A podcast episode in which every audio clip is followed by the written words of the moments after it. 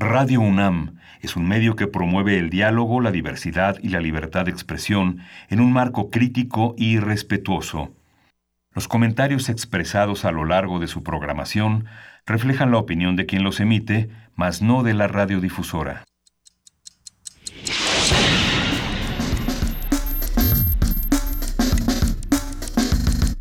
Primer movimiento. El mundo desde la universidad.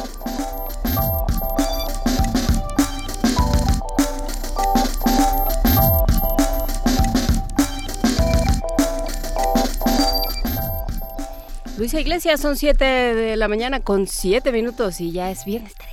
Es viernes 13, Juana Inés de esa, queridos radioescuchas que hacen comunidad con nosotros. Y no, ni siquiera es el día más espeluznante de la semana. ¿Qué tal el jueves 12? ¿Cómo les fue por ahí de las qué? 10, 11 de la mañana cuando terminó este programa y ahora sí que los deja uno dos minutos y se caen las plazas y desastre en la ciudad. Pero nosotros cuando terminamos el programa todo estaba bien y, en su lugar. Este, sí, por ahí de las 11 de la mañana eh, de pronto se, se vivió un derrumbe en una plaza recién construida, recién inaugurada. La Plaza Arts. La Plaza Arts Pedregal, que hay que decirlo, está en eh, la sección, en la, en la colonia Fuentes del Pedregal, eh, cerca de Picacho cerca, desde luego, de los, de los terrenos de Ciudad Universitaria.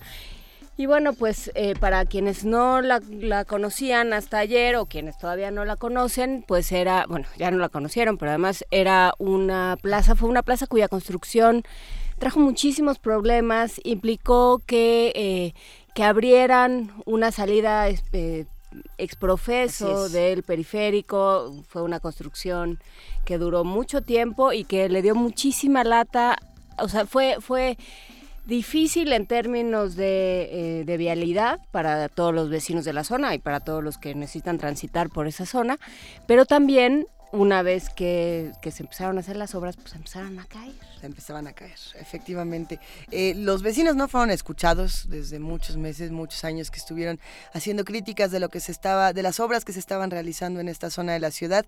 Eh, no es la única obra que ha que ha atravesado este tipo de conflictos, este tipo de controversias. Podemos pensar en una serie de plazas comerciales que habitan, que ahora sí habitan en, esta ciudad, y que, y que fueron muy criticadas por las personas que viven alrededor. Sea el caso, por ejemplo, de la Plaza Oasis de Coyoacán, de ciertas plazas al sur de la ciudad, por supuesto de la Plaza Arts, y muchas críticas decían, es que ay, a los vecinos no les gusta que les pongan plazas porque les, afea el paisaje, son, son bien este, roñosos y hay que fresas.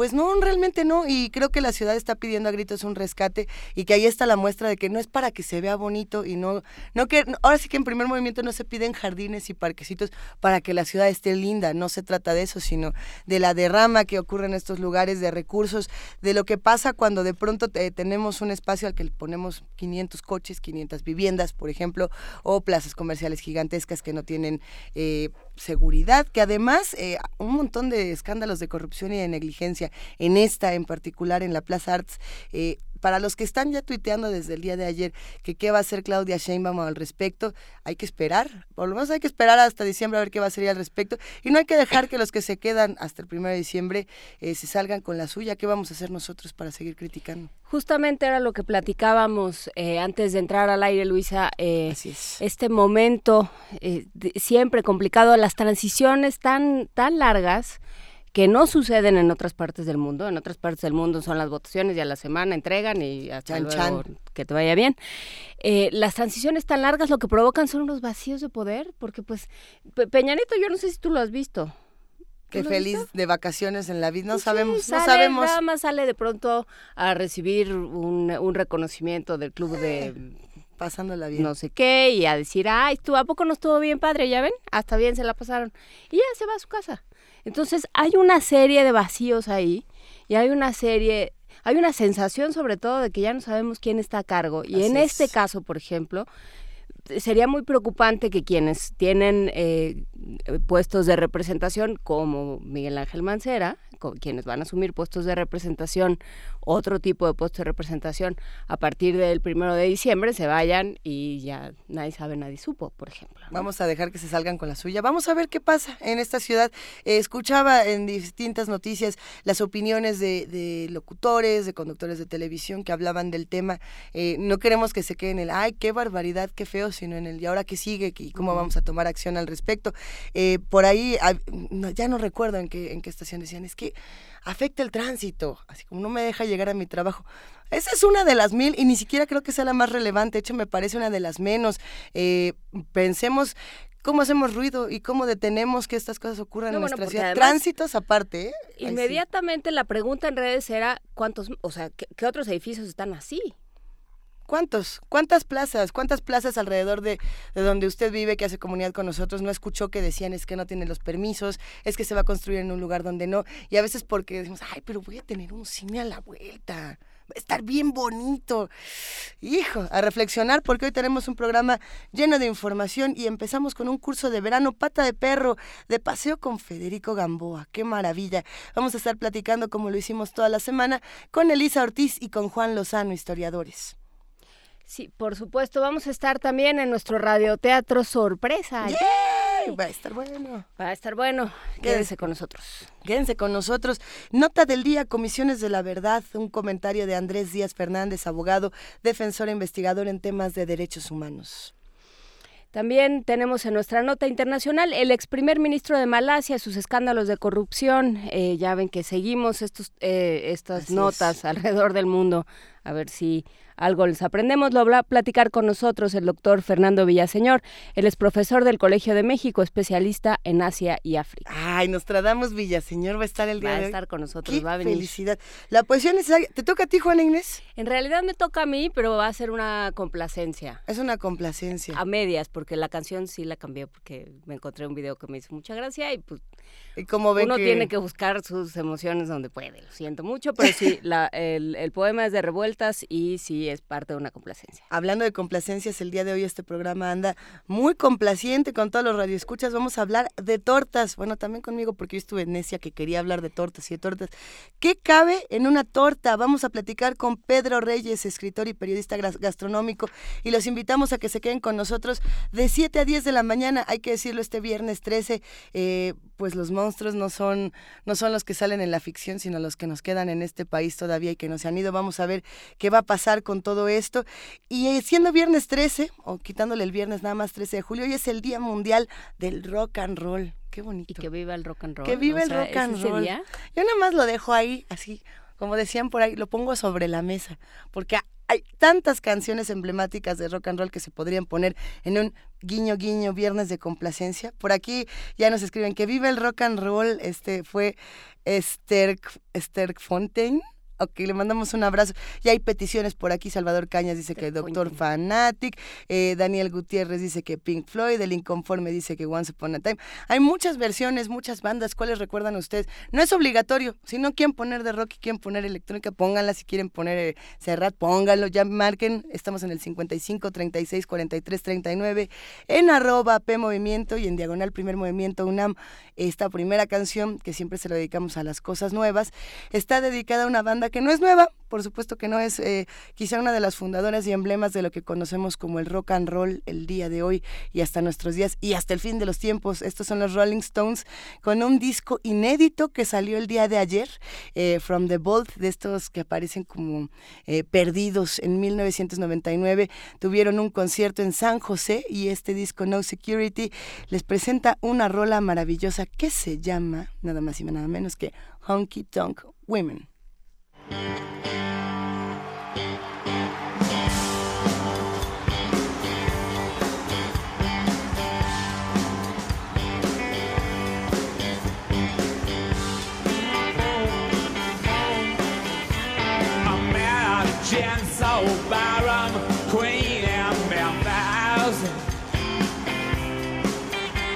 She tried to take me upstairs for the ride.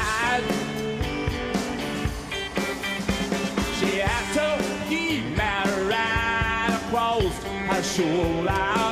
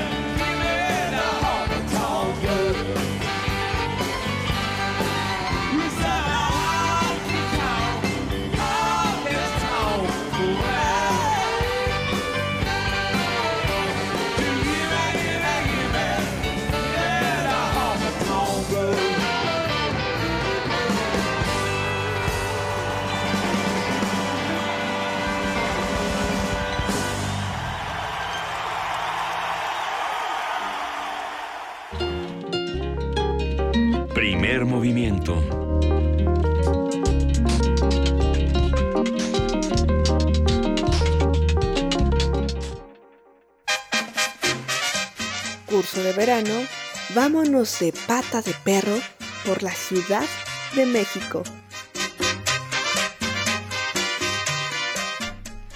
Federico Gamboa fue un novelista y dramaturgo mexicano, considerado por muchos como el principal exponente del naturalismo en México. Estudió la carrera de notario en la Escuela Nacional de Jurisprudencia, pero la cambió por el servicio diplomático y se incorporó después al servicio exterior como secretario segundo de la legación mexicana en Centroamérica. Se destacó por su producción literaria en distintos géneros, novelas, entre las que por supuesto sobresale Santa de 1903, su teatro y sus memorias. Justamente, Santa fue una de las cuatro obras de Gamboa que han sido adaptadas al cine y la más famosa, misma que ha tenido seis adaptaciones cinematográficas Ah, ¿sí? Eh, sí, estoy... Es, es que Ah, yo no reacción. sabía que había tenido seis. Seis adaptaciones cinematográficas, varias para teatro, además de una versión para televisión en 1978, además de todas las veces en, la fa- en las familias mexicanas que se recrea y se representa Que Santa, se reinventa Santa una y aunque otra sea en vez. espíritu. Vamos a platicar sobre la Ciudad de México que retrata precisamente el escritor Federico Gamboa.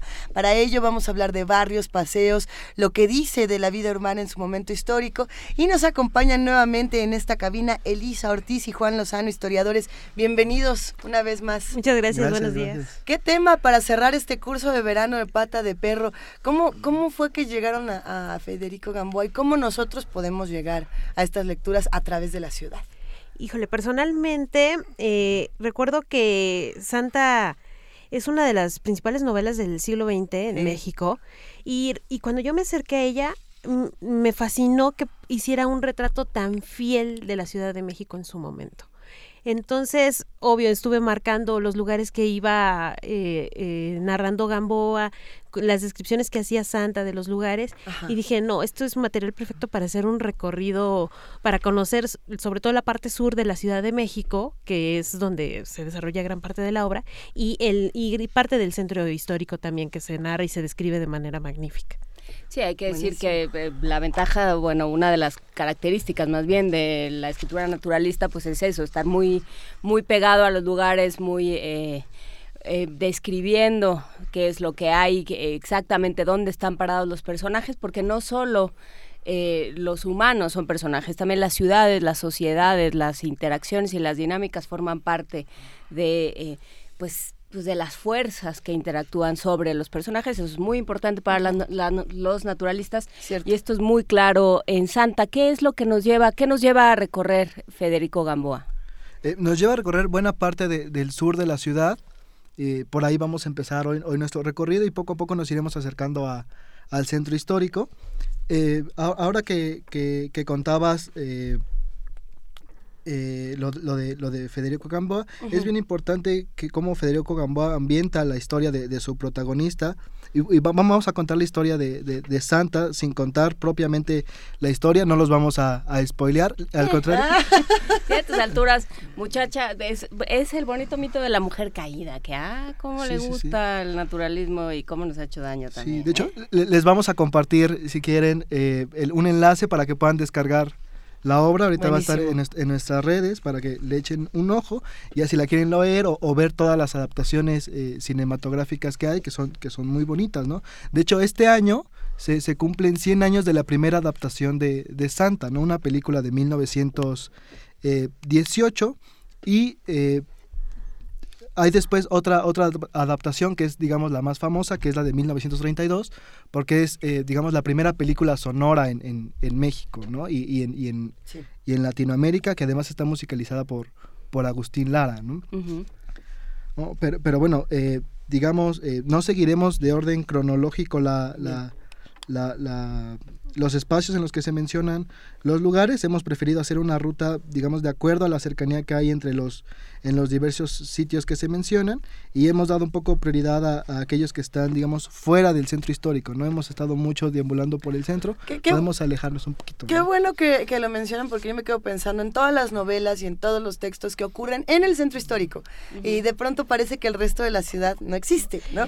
Eh, por ejemplo, no sé, no es lo mismo hablar del complot mongol y de los recorridos que tenía por el barrio chino, pero también hablamos de los años 70, ¿no? Y de pronto podemos empezar a ver ciertos autores que dicen, de aquí para adelante, yo siento que fue del, del complot mongol para adelante, que dijeron, el centro histórico es un personaje y tras, se acabó el resto de la ciudad. Y mucha literatura que era anterior, caso de Santa y caso de muchos otros textos, sí compartían toda la ciudad y se metían en rincones que ahora ya los textos no abordan porque ya no nos caben, ¿no? Porque el centro es muy glamuroso. No, bueno, más allá, eh, en el caso, por ejemplo, de este, de este tipo de textos, esa era la ciudad. El centro Es que es eso. era la ciudad. Sí, o sea, el centro, el- lo que ahora nosotros llamamos centro histórico, eran los límites de la ciudad. O sea, llegar a. San Antonio Abad era las afueras de la ciudad. Como lo vimos ayer, San Lázaro eran las lejanías de la ciudad. O sea, era irte de fin de semana a San Ángel, a Tlalpan, porque eran lugares lejanísimos. En el siglo XVI te podía tomar un día entero llegar a Tlalpan a caballo. Entonces, por eso el centro histórico siempre ha acaparado la, la atención en estos relatos, al menos hasta mitad de- del siglo. O sea, si, si tienes que hablar de dónde vivía la gente, pues la gente vivía ahí.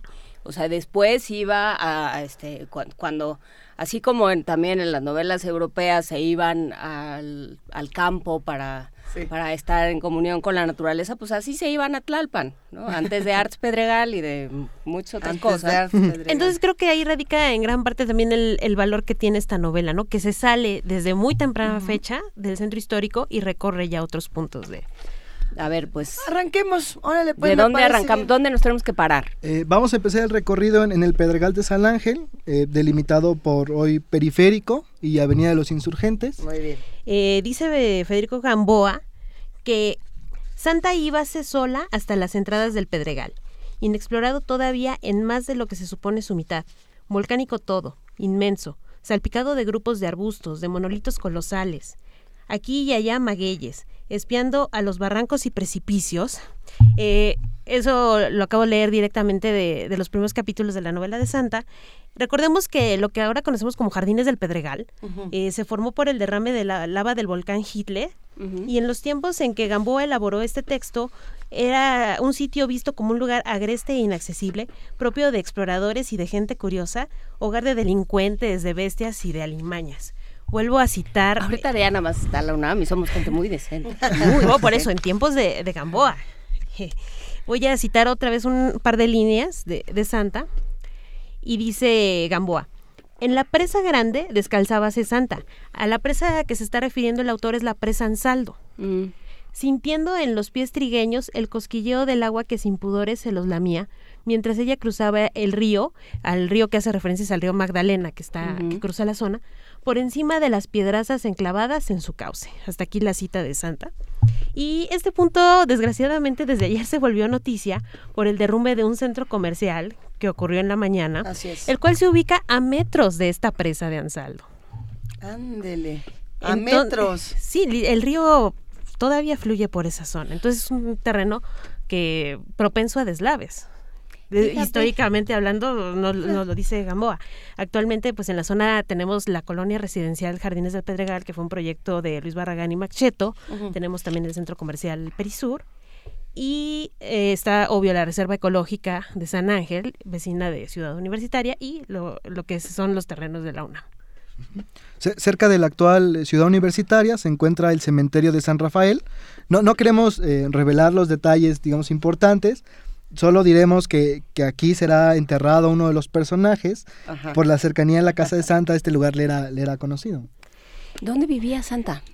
Eh, ahorita, Ahorita vamos a ir a llegando decir, porque ¿verdad? precisamente Vamos a ir... ¿El cementerio de San Rafael dónde está?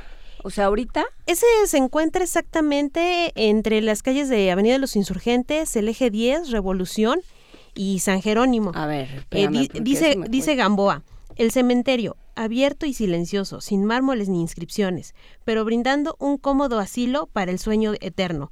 Hace referencia de que Santa solía visitar este lugar porque le quedaba muy cerca de, su casa y también cerca del Pedregal que ella solía eh, visitar. Actualmente este cementerio conserva pocos mausoleos y tumbas viejas hechas de piedra, mármol y pocos detalles de herrería. Ya prácticamente no cabe ningún cuerpo más, ya son perpetuidades. Permíteme que te tenga un momento, es que nos están escribiendo que cuál era el nombre del cementerio, se quedaron como de ¿qué, qué San, no quiero San? Rafael, el cementerio de San Rafael. Así, Es nada que yo más. estoy Bien. intentando ver dónde, dónde está, o sea, ¿qué es ahora? Está enfrente de Plaza Loreto, es un cementerio. Todavía en uso. Ah, ya sé cuál. Está Ya. perdidísimo, Ya. está perdidísimo. De hecho, uno tiene que bajar de la Avenida de la Revolución, entrar por un callejoncito y está la entrada al, al cementerio de San Rafael, el cual también ha sido noticia actualmente porque se descubrieron fosas prehispánicas afuera de la puerta del, del, del cementerio. Entonces, Ah, ahorita ha llamado también mucho la atención. Exactamente. E incluso este cementerio, retomando que lo menciona la novela, eh, para las festividades de Día de Muertos lleva a cabo este exhibición de películas. Incluso hace algunos años se, se proyectaron todas las versiones cinematográficas de Santa en, en este lugar. Fíjate, y uno aquí sin saber nada. Estamos ese, justamente viendo algunos de los comentarios, ya están eh, armando su ruta. Eh, nos están pidiendo a ver si es posible que después de esta conversación hagamos un mapa. Yo digo que está complicado, a ver si ahorita abrimos un Google Maps y vamos poniendo... Sí, de- lo que estoy haciendo, Sí, de sí, hecho, después del programa, en el transcurso del día, vamos a ir subiendo el material de todos los lugares. Actualmente se pueden visitar todos los lugares que vamos a mencionar el día de hoy y podemos trazar el mapa para que incluso se puedan recorrer a pie. Quedan no muy lejos este, entre sí. A ver, sigamos caminando. Sigamos. ¿Para dónde nos vamos? Ahora po- podemos caminar sobre, sobre Avenida Revolución, digamos yendo hacia, hacia el norte para encontrarnos con el pueblo de San Ángel. Se menciona varias veces a, a- a lo largo del texto y, y solía, digamos, ser un, un lugar de recreo, tanto para los que querían huir de la, de la, de la ciudad, como dijimos que eran las lejanías ya de, de- de nuestra ciudad. Eh, vuelvo a citar eh, la novela. Principió entonces para su madre, la madre de Santa, y sus hermanos, los viajes a México, la capital, para que ella la conociese. Principiaron los paseos dominicales a San Ángel, a oír la banda militar que tocaba en el soportal del Cabildo, a ver la llegada de los tranvías metropolitanos repletos de personas decentes y deseosas de divertirse. Decentes, qué bueno que lo dice. Si es tarde ya, redúcese a no pasar de la plazuela del Carmen. Se refugian en el portal del ayuntamiento. Eh, el, al portal del ayuntamiento que, que hace referencia aquí es el- lo que conocemos ahora como el Centro Cultural San Ángel, que ocupa el viejo edificio del Palacio Municipal que se construyó hacia 1887. Donde ahorita está el Teatro Ignacio López Tarso, se llama ahora. De hecho, a, a un lado del jardín en, eh, hay una placa hoy que dice, a finales del, de, eh, del porfiriato, a principios del siglo XX, se inauguró la primera estación de tranvías, la cual estuvo eh, en la plaza de San Jacinto. Eh, la ruta iba hacia el centro por las calles que hoy son eh, Manuel M. Ponce, Patriotismo, Baja California, Bucareli y otras avenidas, ¿no? Hoy son Revolución, Tacubaya y Chapultepec, ¿no? Y este sistema de transporte eh, facilitó en muchas veces, ¿no? El trayecto entre el centro eh, de la Ciudad de México y, y estos poblados tan remotos, ¿no? A, a ver, vamos a imaginar que por ahí hay algún radio escucha que lo pueda ver que no ha leído Santa. Nos puede tocar por ahí, a lo mejor, o que ya lo, es más, O que lo leyó en la Ajá, prepa que lo no leímos de chavos y ahorita decimos, ah, sí, Santa, y nos quedamos con cara de... ¿Qué significan estos lugares, eh, tanto para la novela como para la, la ciudad misma eh, en esta época? Es decir, ¿por qué sería relevante para nosotros hacer un recorrido como este y reconocernos en una ciudad que tiene tantos años y tantas historias? Híjole, volvemos a lo mismo. E- Esa, independientemente de la curiosidad de decir, esta ciudad es más allá del centro histórico, o sea, tenemos que recorrer es est- estos puntos. Eh, por ejemplo, hay otro, hay otro párrafo que hace referencia a, a San Ángel, en donde dice que Santa se dirigió a este pueblo donde a la sazón se celebraban la anual y afamada fiesta de las flores. Coincide esta semana que se inicia la, la Feria de las Flores, la cual se sigue llevando a cabo. Se- Ujú. se- Sí.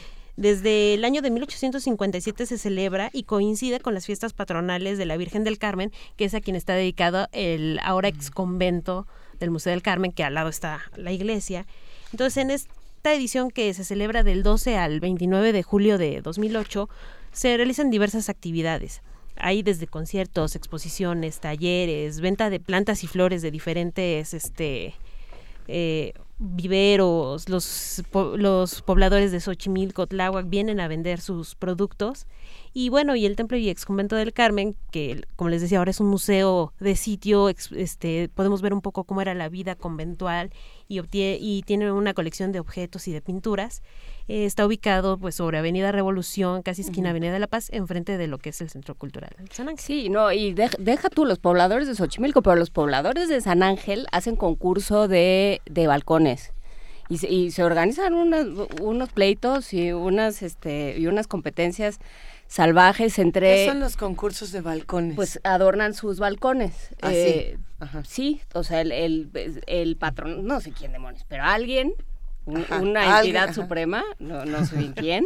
Dice, esta es la semana por- del balcón. Es la semana, es la Feria Qué de las Flores y entonces cada quien tiene que adornar sus balcones y se hace un concurso y entonces este cada cada año el que no ganó decide que ahora sí nadie nadie lo va a opacar y entonces cada año es más festivo que el anterior. Vale la pena realmente darse una vuelta. Este es un muy buen momento, qué bueno que lo mencionan para para darse una vuelta por San Ángel, por el Carmen, por toda esa zona que además eh, está muy transitada y muy poblada eh, por diferentes razones, tanto por los los paraderos de, eh, de microbuses que permiten eh, pues que haya muchísima gente, el mercado de las flores, el este el bazar del sábado, hay un montones de cosas que ver por sí. ahí.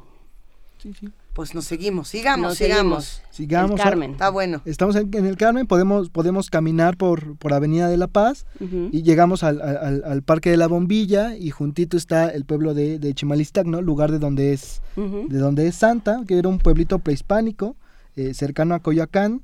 Eh, después de la conquista, a finales, digamos, del siglo XVI, eh, se establece ahí la, la- la Orden de los Carmelitas y debido a la fama de esta novela y de su protagonista, eh, la plaza donde se ubica la vieja parroquia dedicada a San Sebastián lleva el nombre ahora de, de Federico Gamboa, ¿no? y en ella encontramos un busto del, del escritor eh, colocado por los trabajadores del Sindicato de la Producción Cinematográfica ahí en 1954 y hay además una placa en la barda del Centro de Estudios de Historia de México, el Grupo Carso, que dice Federico Gamboa, ¿no?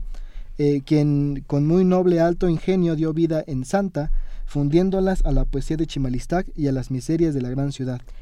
De hecho, la primera, eh, la primera vez que menciona a su pueblo santa es cuando llega a trabajar al, pros- al prostíbulo y le preguntan, pues, ¿de dónde eres? Santa contesta que yo soy de Chimalistac, abajo de, de San Ángel. Y también, este, como la vida de Santa es un constante sufrir, hasta en los peores momentos re- este, recuerda con mucha nostalgia su, su pueblo, porque bueno, al ser prostituta es repudiada por su familia, este... Era prostituta. No, no es cierto, no. ¿Cómo? ¿Pero ya no echaste qué? a perder No, toda ya, la ya. novela. No, no es cierto. Que además, eso, eso es muy padre porque lo que hace Federico Gamboa es nunca mencionar esa palabra. La omite completamente del texto, porque, bueno, son los primeros años del siglo XX, podía considerarse tabú, pero a, pe- a pesar de que la idea es muy clara, nunca, nunca la menciona. Hay un pasaje en el que Santa, eh, bueno, que más bien Gamboa describe que el alcohol conducía a Santa a su pueblecito de Chimalistac, a su casita blanca con naranjos y gallinas, al regazo de su madre, al honesto querer de sus hermanos honorables. Y resulta muy llamativo que ah, eh, precisamente en lo que ahora es Chimalistac, el barrio de Chimalistac, alrededor hay calles con los nombres de los personajes de esta novela. Hay una calle que se llama Santa, hay una calle que se llama Federico La- Gamboa, la plaza se llama Federico Gamboa. Y está la calle del Hipo no tiene nada que ver con la novela, ¿verdad? Claro que sí. La, la calle del Hipo, eh, Hipo es la forma, el apócope de Hipólito, que es el ciego pianista del burdel y es el mejor amigo de, de Santa, el- la- a la cual va a amar este, incondicionalmente. Y bueno, este, en este pueblo precisamente se filma la primera versión de Santa en, en, 1900, este, en 1932, la versión Ajá. sonora. Eh, hay que decir, ya, yo, yo lo que pasa es que conozco el barrio, entonces yo voy haciendo mis apuntes. Eh, la parroquia de San Sebastián Martí tiene un retablo, es chiquitita. ¿Dónde está esta en- parroquia? justamente en esta plaza Federico esta Gamboa plaza, en. Chimalistac. Si uno, si uno va a Gandhi, se mete por la callecita que está La junto a calle Gandhi. está entre Gandhi y el fondo, Ajá, exactamente esa callecita lleva al Ah, barrio. Esa es, esa es la callecita, pero hay que ir como, como friso maya de ladito porque te pasan los coches por encima y no hay banqueta. Ok, es este, empedrada. con. Entonces, con cuidadito y este, muy pegadito a la pared y de preferencia de ladito. De ladito. Este, y hay que, sí, vale la pena darse una vuelta por la parroquia de San Sebastián Mártir. Todavía tiene culto, es muy chiquita, pero tiene un retablo, yo me imagino que barroco, colonial, maravilloso. Vale la pena. Sí, es muy bonito y también es una iglesia que como sigue teniendo culto es muy socorrida para bodas y, y eventos 15 años, bautizos.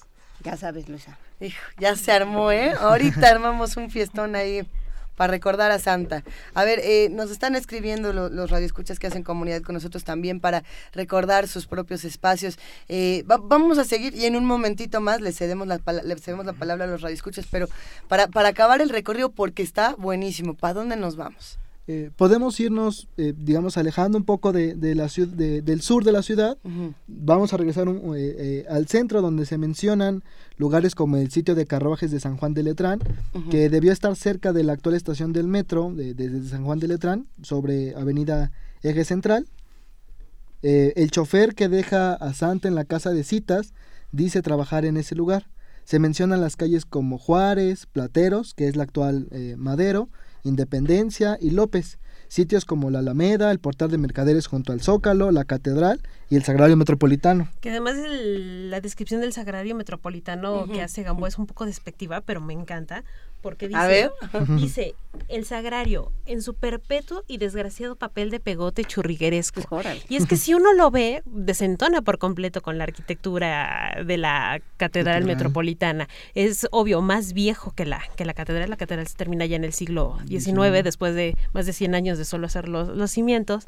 Pero bueno, se nota que el estilo es completamente diferente, con su piedra de tesontle y su característico color rojizo. También es que no era una época que apreciara particularmente eh, ni al barroco ni, eh, ni todas sus eh, todas sus manifestaciones Exacto. artísticas, ni la poesía ni la arquitectura les gustaba demasiado. Además, eh, hoy, hoy queremos también retomar un poquito de lo que dijimos ayer sobre, sobre hospitales y queremos eh, hablar sobre dos en particular. Primero, el Hospital Morelos.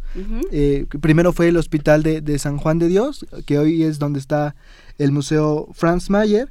Y que en, en 1865 eh, Maximiliano de Habsburgo eh, convierte eh, en un centro de atención médica de prostitutas, ¿no? donde termina también Santa. ¿no? Y para 1875 el hospital cambia su nombre a Hospital Morelos porque ahí en la, en la placita había un busto de, de Morelos, ¿no? Y, y Gamboa ya lo nombra Hospital Morelos. Para poder ejercer su profesión, Santa tenía que sufrir la inspección médica obligatoria que exigían las autoridades de la ciudad en aquel entonces, la cual se llevaba a cabo en este hospital y Gamboa describe, la describe. Del, reco- del reconocimiento en sí, nada. Que la hicieron acostarse en una especie de mesa forrada de hule algo mugrienta, que la arrugaron con un aparato de metal y nada más. Sí, nada más. Lo que sí recordaba a maravilla era que al incorporarse y arreglarse el vestido, los doctores la tutearon y aún le dirigieron bromas pesadas, que provocaban grandes risas en Pepa y enojos en ella, que desconocía el derecho de esos caballeros para burlarse de una mujer. Ándele. Fuerte, ¿no? Y aparte también en algún momento llega también a, a otro hospital, hoy el, el Hospital Concepción Bestegui, donde tiene que, Sí. que someterse a una, a una operación para recuperar su salud, ¿no? Y es el único lugar en donde puede eh, practicarse un procedimiento quirúrgico. eh, y era además este hospital uno de los mejores de, de- de la época, ¿no? El edificio hoy, hoy sigue en pie, se encuentra en la calle de Regina, número 7. A un costado está eh, el templo de, de Regina Cheli y está ocupando un terreno en lo que fue el convento de este, de este templo, ¿no? Que recupera Máxima Beistegui García, era una caudalada eh, mujer que financió la construcción del edificio. ¿no? Y, y- y- y como dijimos, se convierte en uno de los eh, mejores hospitales de- del siglo XIX, ¿no? que contenía tecnología de punta para la época. Entonces, cuando el médico va a ver a Santa, Ajá. que Hipólito busca a un doctor que la, que la pueda atender, eh, le dice el doctor a Hipólito, que es, volvemos a recordar que estaba perdidamente Santa, enamorado de, Santa. de Santa, entonces le dice que la operación que Santa necesitaba no carece de riesgos y es costosísima. ¿Cuánto? Interrumpió el ciego, pálido y convulso, a todo resuelto. Le vuelve a decir el doctor. Pues, por ejemplo, en el Hospital Beistegui, que posee todos los adelantos modernos, repuso el facultativo, aludiendo a la ruindad de la morada y avaluando de una ojeada lo que el músico sería capaz de pagar, costaría unos 100 pesillos, sin incluir lo que cobren por la convalecencia en una de las salas. Yo llevaré un compañero y a un practicante para el cloroformo. O sea, lo de lo de la salud, del derecho a la salud inexistente eh, no es de no es de hoy, ¿verdad? No, para nada. Es de hace un ratito. Muy bien. Hay algunos mensajes antes de que sigamos eh, con este recorrido. Todavía nos quedan algunas paradas en el recorrido. ¿Cuántas nos quedan más o menos? No, prácticamente esta es la última, Este es de, el es el último sitio que se menciona, Ah, antes- obviamente. Pues Antes- sí, antes de que Santa se. No, no, Es que lo que estaba pensando es que muchos de estos lugares sí se han perdido, ¿no? Y por aquí nos mandan un, un mensaje de que el cementerio. eh, Sí, ya José no Luis es- Morales Alvarado, yo estaba un poco en las mismas porque no me sonaba, pero dice que el lugar Pero sí donde, estaba ese cementerio. donde se encontraba el panteón se está construyendo un edificio, se los dejamos a ustedes para que lo... No, para pero el Panteón de San Rafael acabo de ir el lunes. O sea, sí existe una parte todavía. Que se construyen edificios alrededor. Eso es muy y- fuerte, ¿no? Y actualmente se sigue derribando predios cercanos al Panteón, es cierto, pero todavía una parte pequeña. Pero ¿qué hacemos cuando nos quedan encapsulados estos recuerdos en la ciudad y que al- al- alrededor de todos estos recuerdos lo que tenemos son edificios gigantescos que se caen por corrupción, etcétera, Sí, etcétera? que, que fue el- el- la discusión, por ejemplo, de los vecinos del barrio de Mayorazgo, ahí por la, por la, la Cineteca. Cineteca Nacional, por donde está el Instituto Mexicano de la Radio, que decían, bueno, sí, a, a- a los, este, al patrimonio no lo van a tocar, dicen. Pero, cuénteme usted cómo van a pasar 700 coches por la calle de Mayorazgo. por ejemplo, y pues estamos sobre, o sea, vivimos como con relleno, esta ciudad tiene como relleno cremosito, digamos, esta ciudad no tiene un relleno sólido. Entonces, si tú pones millones de estructuras alrededor, pues necesariamente el suelo se va a mover. ¿Y Lo qué va a acabamos de ver ayer. Lo acabamos de ver ayer. Lo acabamos de ver ayer y justamente yo creo que esa es la parte importante de eh, una labor como la de ustedes y como de todos todos aquellos que hacen una labor de, de rescate y difusión de la historia de esta ciudad, que conocer la ciudad nos hace quererla, nos hace entenderla, ¿no? Donde había donde había ríos, porque donde había ríos ahora hay edificios, ¿no? Y por supuesto nos hace defenderla o nos debería hacerlo. Entonces, pues con esto nos quedamos. Otra de las razones por las que hay que leer así, nada más, porque en estos libros nos contaban cómo estaban las ciudades, las muchas ciudades que caben en esta ciudad y, y por qué no olvidar el pasado de esta ciudad, pues por lo que pasa en días como estos. Qué bonito recorrido. Eh, escribieron por aquí, justamente era lo que les quería preguntar para decir, ¿qué otros libros nos podrían recomendar para hacer viajes por la ciudad? Y si ustedes se han aventado eh, recorridos por la ciudad con otros libros, yo creo que esto sale tanto de Santa como de lo que decíamos del complot mongol, como de muchas otras novelas en nuestro país que te plantean eh, estos... Por ejemplo, recovecos. toda la saga de Velasco Shane pertenece mucho a la colonia Roma, a la glorieta de insurgentes, o sea, y, y además es otra glorieta de insurgentes la que se plantea ahí, es otra colonia Roma, es otra otra ciudad, eso es lo que yo pensaría, la, la saga del, del novelista, no, del detective Velasco Shane, escrito por Paco Ignacio Paco Taibo. Ignacio Taibo. Sí. Y, y hay un montón de, de obras que usan la ciudad eh, como escenario, ¿no? Los detectives salvajes de, de Bolaño, o las batallas en el desierto de Pacheco, o el complot mongol, ¿no? O sea, hay un montón de, de- de historias que, que, que usan a la ciudad como escenario y que podemos seguir, ¿no? Está bueno. A ver si otro día se echan muchos, ay, se echan muchos viajes como ese. Pero sí estaría bueno que nos recomendaran más de esta, de estas historias y de estos recorridos. Emo- emocionaron mucho a los que están del otro lado con nosotros y les queremos agradecer por este curso de verano, esta pata de perro que duró una semana completa. Repetimos, Elisa Juan, ¿dónde nos encontramos? ¿Dónde nos, le- dónde nos leemos pronto? Pueden leernos en Facebook y en Instagram en arroba diario.transeúnte y en Twitter en arroba diario transeún. Eh, publicamos seguido. Eh, pueden encontrar hasta el día de hoy alrededor de 350 sitios para, para visitar y que iremos agregando. Y obvio, después, eh, más, más tarde, vamos a empezar a subir todos los sitios que de los que hablamos el Qué día de hoy, cómo lucen actualmente y obvio haciendo referencias también al texto de, de Santa. Pues muchísimas gracias. Gran curso de verano esta semana. Elisa Ortiz, Juan Lozano, nos encontraremos próximamente. Muchísimas Esperamos. gracias. Gracias. Y vámonos, a- vamos a cerrar esta sección con una complacencia para Bernardo Rosiles, que nos escribió desde muy temprano. A ver, ¿qué vamos a escuchar, Juan Inés? Este es Once Upon a Time. Ah, mira. Había una vez de los, de- para que no digas que no seguimos en Universal Stereo, había una vez de Dire Straits, Once Upon a Time, para Bernardo Rosiles.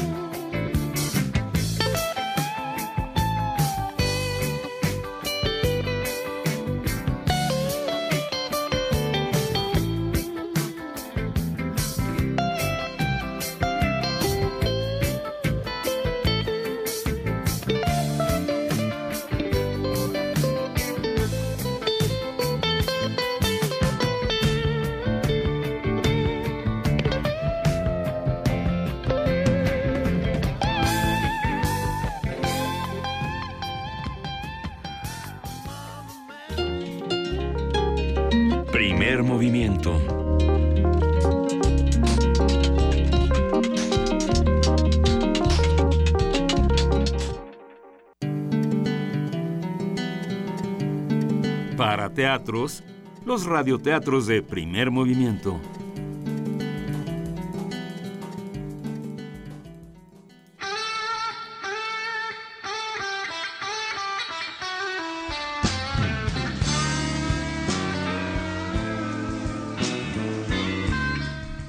Amores de Perros, de Sara Bertrand, publicado por el Consejo Nacional de la Cultura y las Artes del Gobierno de Chile.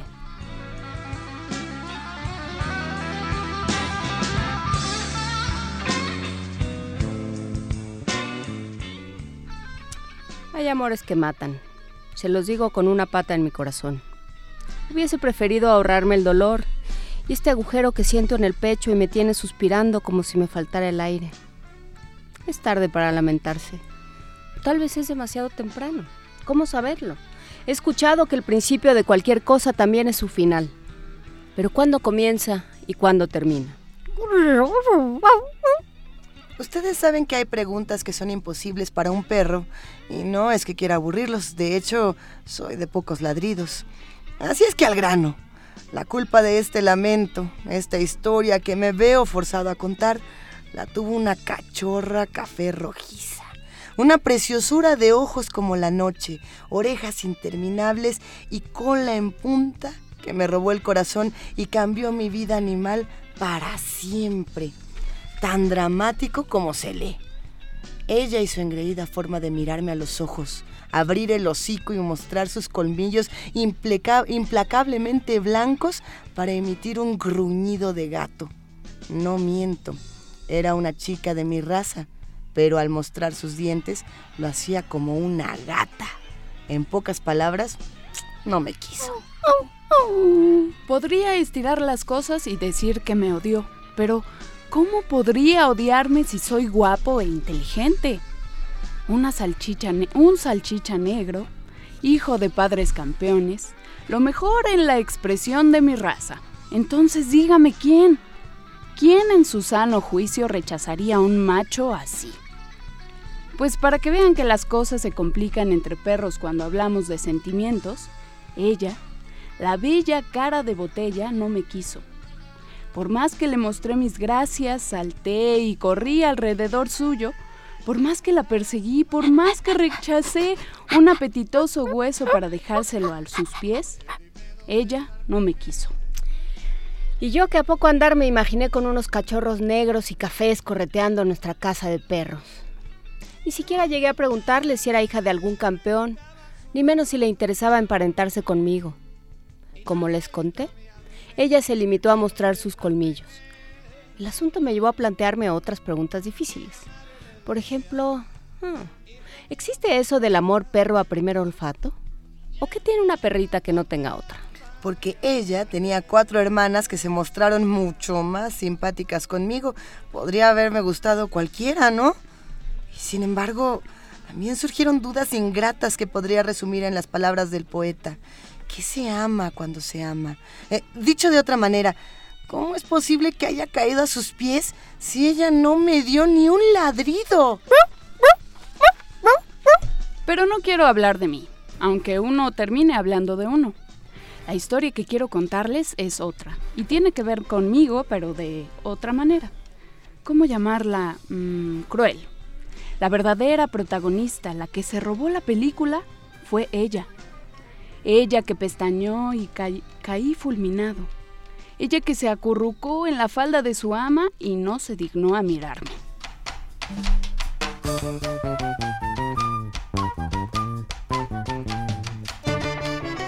Sucedió así. Hará cosa de un mes, nos invitaron a un asado.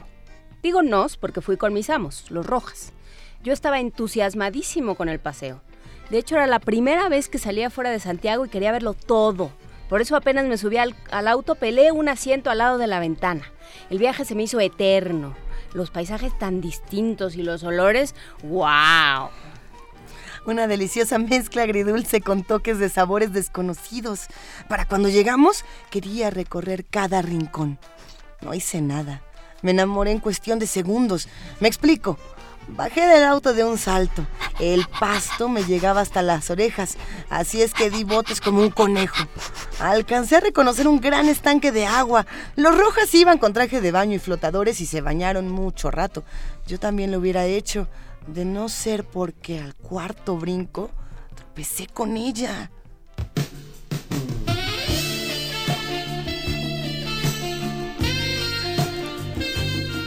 Ella fue cosa de segundos, como dije. Sus pestañas se abrieron y cerraron en un movimiento acompasado. Escuché música. Para que sepan, los perros también nos ponemos cursis. Así es que escuché una melodía que era como el sonido tranquilo del viento de la tarde. Y ella pestañó y pestañó. Mareado, caminé en puntillas como si mi cuerpo fuera de plumas. Y ella pestañó y pestañó. La música seguía sintiéndose entre los dos cuando llegué a su lado, y ella pestañó y pestañó. Mi hocico alcanzó a rozar el suyo, pero entonces el tiempo se aceleró. Como una karateca corrió su cara, su cuerpo y mostró sus colmillos. Lo que siguió fue una crónica del desastre. Dio media vuelta y corrió enloquecida. ¡Qué chica más veloz! Llegó a la terraza y de un salto se instaló en la falda de su ama. Intenté imitarla. Incluso alcancé a doblar mis piernas para el rechazo. Me elevé por los aires. La señora me atajó de un solo manotazo. Caí al suelo, literalmente a sus pies. Humillación, vergüenza y esa fiebre llamada amor que me nubló la vista. Lloré. Sí, duele confesarlo, pero lloré a los pies de su ama con sus pestañas en mi retina. La muy ingrata corrió la vista. Hubiese jurado que era sorda de no ser porque atendía cualquier cosa que dijera la señora.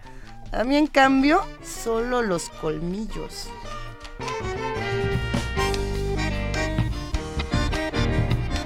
Entre tanto, los rojas se pusieron trajes de baño y chapoteaban en medio del estanque. Los escuché llamarme y en otro momento hubiese corrido hacia ellos sin dudarlo, pero estaba enfermo, preso de una agitación que desconocía. Quise decirle, confesarle mis sentimientos, así es que volví a intentar el salto.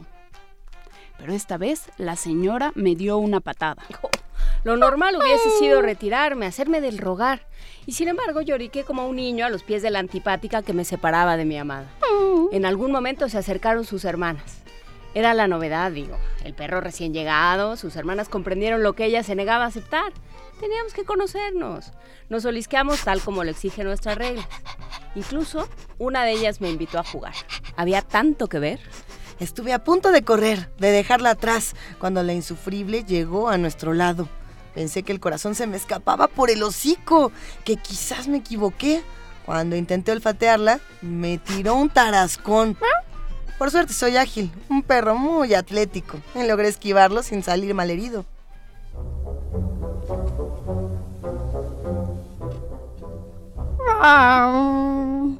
Pero ella, protegida por sus hermanas, se alejó en dirección a la parrilla.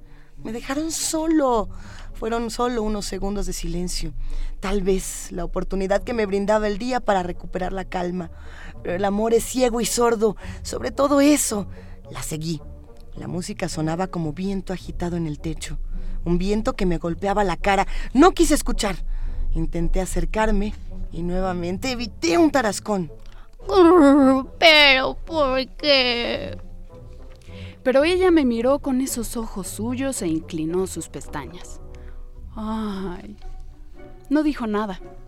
Un señor con sombrero de paja repartió unos huesos entre los perros que estábamos ahí. Miré mi porción apetitosa y humeante. Me sonaron las tripas y se, y se me humedeció el hocico. Pero quería una explicación. Tomé el hueso entre mis colmillos y me fui hacia ella. La miré a los ojos, ella gruñó como gata con su lomo engrifado. Sin reclamar, coloqué el manjar a sus pies. Por un segundo, algo en su mirada se suavizó. O eso creí. La tarde transcurrió entre mis lloriqueos y sus gruñidos. Así es que cuando los Rojas me subieron al auto y me instalé la ventana para verla por última vez, pensé que jamás olvidaría aquel momento ínfimo en que me miró sin gruñir. Mucho más tarde, ya en mi casa, pensé que quizás ese primer encuentro no fue el principio ni el final, sino un paréntesis, y que nuestra historia en otro tiempo se escribiría de otra manera.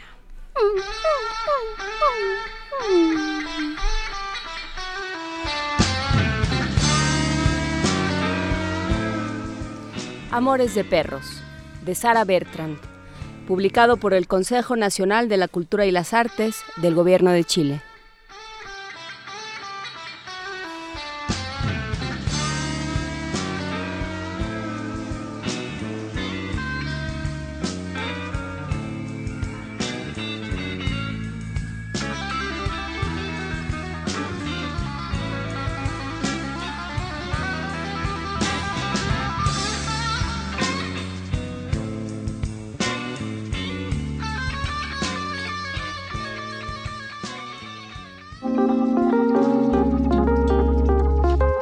Primer movimiento.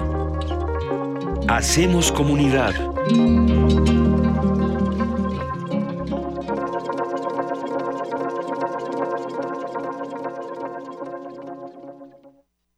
Somos Tu acervo. tu memoria, Tu identidad. tu patrimonio, Tu cultura. tu cine. Somos la Filmoteca UNAM. Para cinéfilos y público en general, preservamos y difundimos los materiales fílmicos de la memoria histórica del país. Tenemos laboratorios, banco de imagen, centro de documentación. Sala de exposiciones, tienda, librería y salas de cine. Visítanos en el Centro Cultural Universitario, el Cinematógrafo del Chopo y Casa del Lago. O accede desde tu computadora a nuestro cine en línea y museo virtual. Estamos en Facebook, Twitter e Instagram. Filmoteca UNAM. Reconocimiento UNESCO Memoria del Mundo 2017. ¿De qué color eres? ¿No lo sabes? Tu papá siempre fue amarillo, pero tu mamá decidió por el verde. Tu abuelita es azul. Tus amigos son morados, pero tu profe cree que café es mejor, aunque la que te gusta es naranja. ¡Basta! Dejemos de vernos en colores y démosle un rostro humano a la política. Queremos escucharte. Suma tu voz a la nuestra. Entra a www.somoscomotu.mx. En el Partido Humanista, somos como tú. El Centro Nacional de las Artes invita a una experiencia audiovisual inmersiva con contenidos 360 grados y de realidad virtual, a través de seis obras digitales producidas por la cantante islandesa Björk y renombrados artistas visuales. Las piezas hacen un recorrido por los álbumes Vulnicura y Biofilia, que abordan la vida personal de Björk. La muestra Björk Digital se puede visitar en la Galería Central y en las salas Espacio Alternativo y Arte Binario del Centro Nacional de las Artes de la Ciudad de México.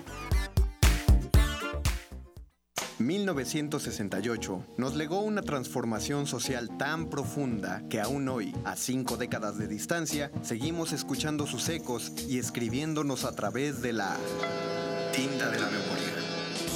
Si eres un joven entre 15 y 35 años, la Coordinación de Difusión Cultural UNAM te invita a participar en el concurso de escritura sobre los movimientos sociales y su legado cultural y educativo. Ensayo literario, crónica literaria, dramaturgia, relato gráfico, testimonio. Consulta la nueva fecha de cierre y los premios en www.universodeletras.unam.mx o escribe a info@universodeletras.unam.mx o al 5622 6666, extensión 48870. 2 de octubre no se olvida, se escribe. Búscanos en redes sociales, en Facebook como Primer Movimiento UNAM y en Twitter como P Movimiento o escríbenos un correo a primermovimientounam@gmail.com. Hagamos comunidad. Y en este momento son... ¿Sabes? Cuando, cuando dicen ya vamos a entrar al aire, te metes a un pedazo de pan a la boca. no creo que sea tu caso, Juana Inés. No, para nada. Eso jamás te pasaría a ti, Juana ¿No? Inés de esa. Esta es la segunda hora de primer movimiento y en este momento son las 8 de la mañana con 7 minutos. Nos da muchísimo gusto recibir a todos los que están haciendo comunidad con nosotros en este espacio radiofónico. Eh, sí, ya vimos que hay muchísimas complacencias y les vamos a dedicar un espacio a todas y cada una de ellas de una u otra manera porque al parecer los que hacen comunidad con nosotros, querida Juana Inés, se emocionaron mucho con esto del Día Mundial del Rock y hay de todo, eh, pero también hay los que no quieren eh, rock y es completamente válido. Pidan, También vamos a tener espacios para ustedes. Pidan Ustedes lo que déjelo por mi cuenta. Está- déjelo de mi cuenta. Están muy contentos por aquí con el radioteatro de, de este canino. Eh, por aquí alguien está muy feliz de que pusimos Careless Whisper de George Michael. ¿Cómo no? Pues que sí es la rola del corazón roto por excelencia, ¿no? ¿Quién era? muchacho. A ver, trivia para los que hacen comunidad con nosotros. ¿Quién era el, el cantante mexicano que le hizo un cover a esta canción de Careless Whisper? Y que decía, nunca volvería a bailar pies culpables. eh, se me olvidó bailar. ¿Cómo era? Yo sí sé. Yo, a ver, era, ¿No era Pedro Fernández? Cuando todavía era Pedrito Fernández. cuando era Pedrito Fernández. Pero no, esa sí no se las vamos a poner, a menos de que la pidan en el viernes de complacencias y estaría difícil porque ya hay muchísimo que, que pedir por acá. Mandamos un abrazo a los que nos están escribiendo, a los que les gustó el recorrido de Federico Gamboa, a los que están disfrutando de esta transmisión y a los que todavía no, no se van de vacaciones y siguen trabajando como nosotros, los saludamos con, con honor y les agradecemos que estén ahí listos para hacer comunidad y para irnos todos juntos, querida Juana Inés, a la nota nacional. Vámonos a la nota nacional. Primer movimiento.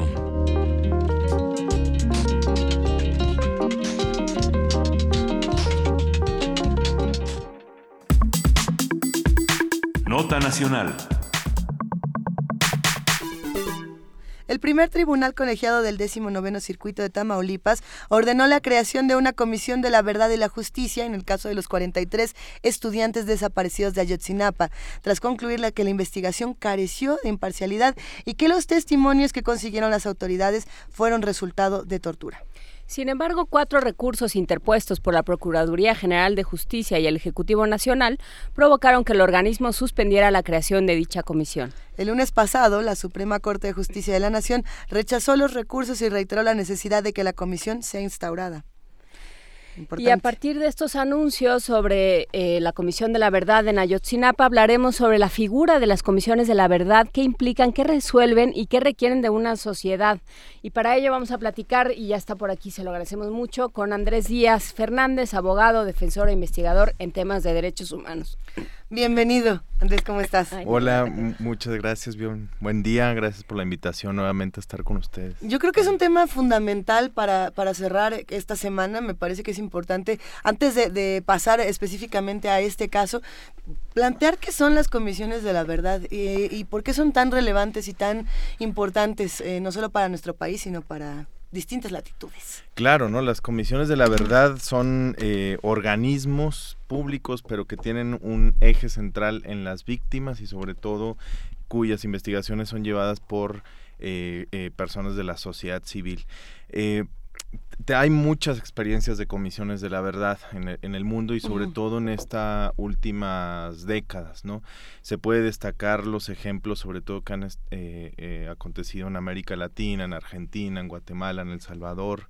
eh, creo que podríamos después hablar de las experiencias que ha habido en México respecto a este tema, porque tampoco es este lo eh, lo más nuevo, ¿no? Ah, Hay algún tipo de experiencia, igual ahorita las mencionamos, pero las comisiones de la verdad tienden a eh, complementar las investigaciones eh, criminales o de- delictivas de las fiscalías, o bien cuando estas no existen o no quieren hacer ese tipo de trabajo, son las comisiones de la verdad las que pueden estar empezando con unas investigaciones. Sobre todo se, se hacen para crímenes de lesa humanidad, crímenes de Estado, violaciones graves de derechos humanos y bueno, no es menor que por este tipo de asunto, por este caso específico eh, de Ayotzinapa de los 43, pues bueno, se haga, se haga esta propuesta, ¿no? Y- y sentencia más bien.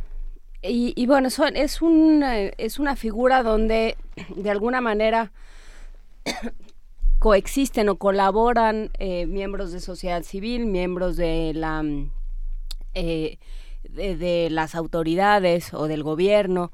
Eh, ¿cómo, cómo, ¿Cómo conjuntar a todas estas fuerzas? Eh, además, en un momento donde no tenemos muy claro quién, quién está a cargo de qué, quién juega de qué lado, dónde queda el ejército, por ejemplo.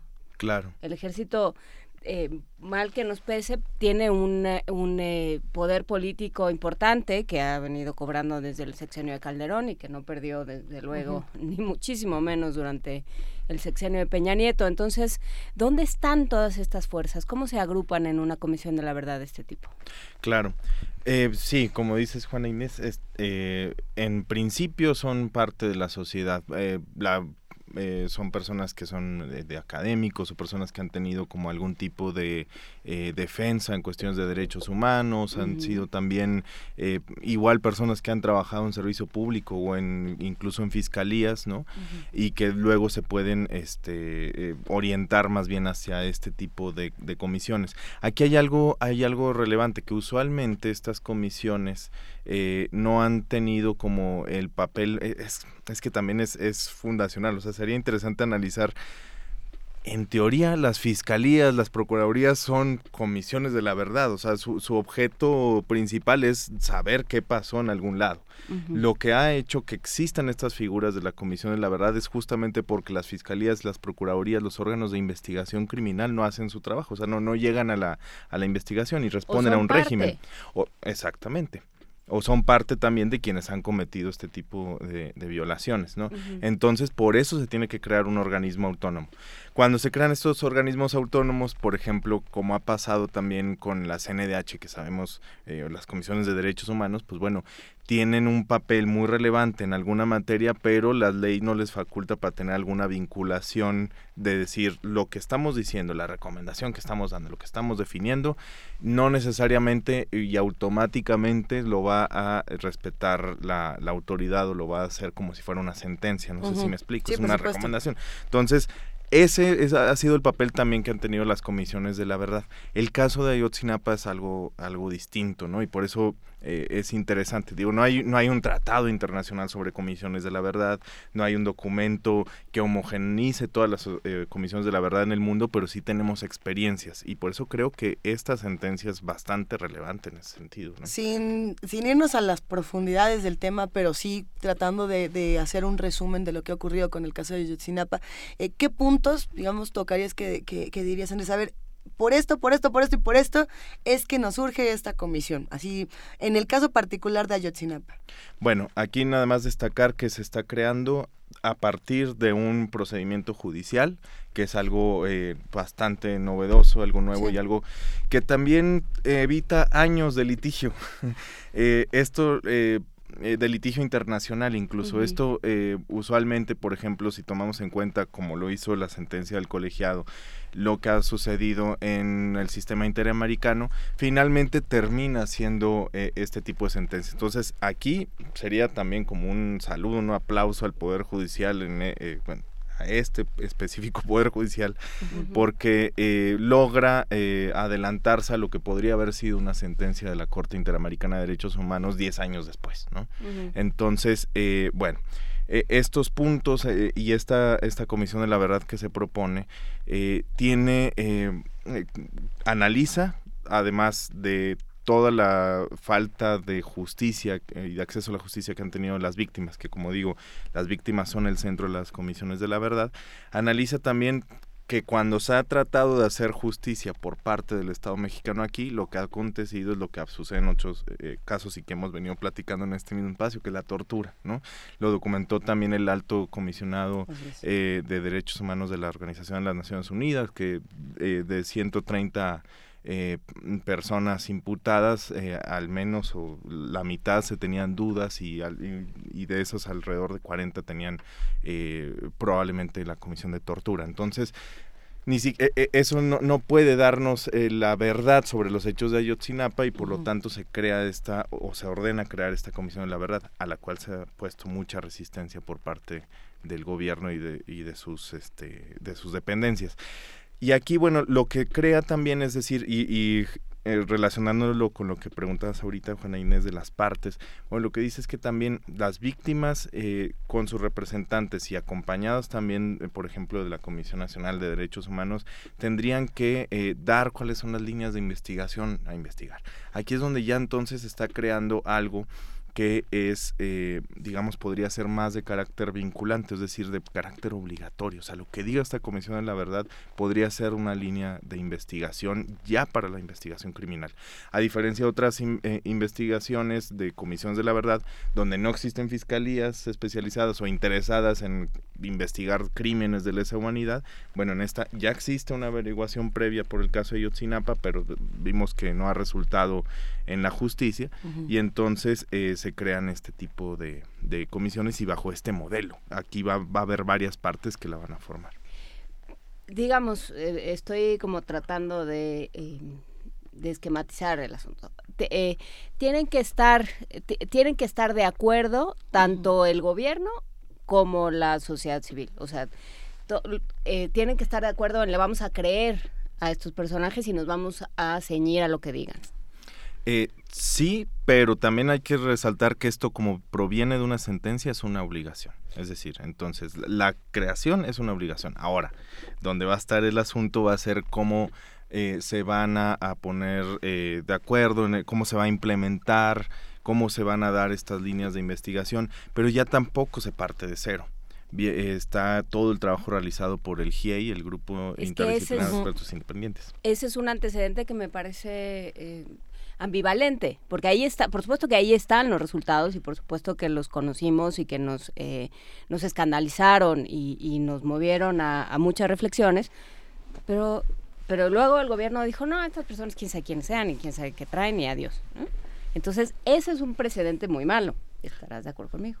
es un presente muy malo la reacción del gobierno, claro. O sea, porque para mí es muy bueno y creo que para eh, en general la sociedad civil que finalmente se haya permitido la, la entrada del GIEI y hacer su trabajo, aunque bueno, no por parte del Estado mexicano no no llegó a buen término al final, ¿no? O, o, bueno, sus resistencias y sus inercias que no son novedosas tampoco, ¿no?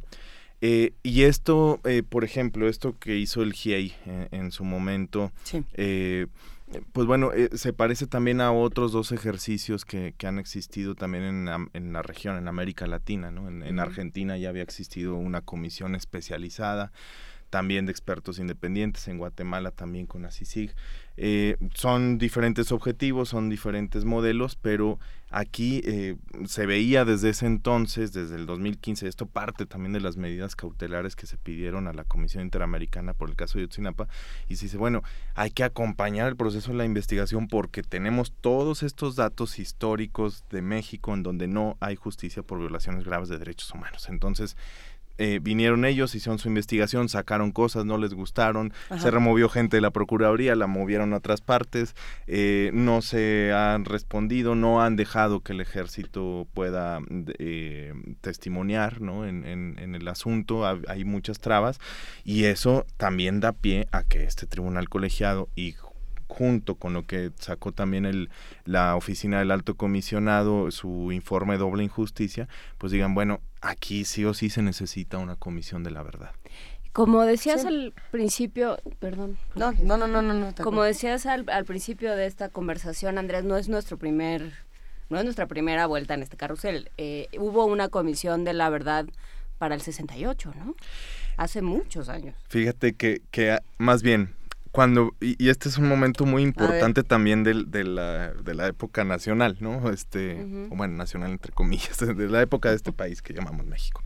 Este, en, en- cuando fue el año 2000, en el año 99-2000, cuando estaban las posiciones de los candidatos, digo, así como lo acabamos de vivir todo este tiempo, bueno, en ese Tan entonces, se, exacto, se empezaba a mencionar algunas palabras y una palabra era transición y otras palabras tenían que ver también con transparencia, información. E- Eran cosas que estaban posicionadas en el discurso de la opinión pública de los candidatos.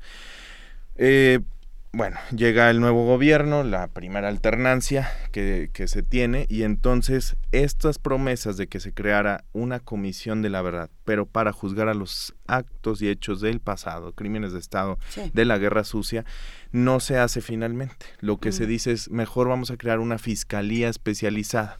¿Qué tenía esta fiscalía? Bueno, eh, que está dentro de la PGR, de la Procuraduría General de la República. Esta fiscalía se llamó la FEMOSP, la Fiscalía Especializada para investigar delitos cometidos por servidores públicos, cometidos contra personas eh, que pertenecían a movimientos sociales y políticos del pasado.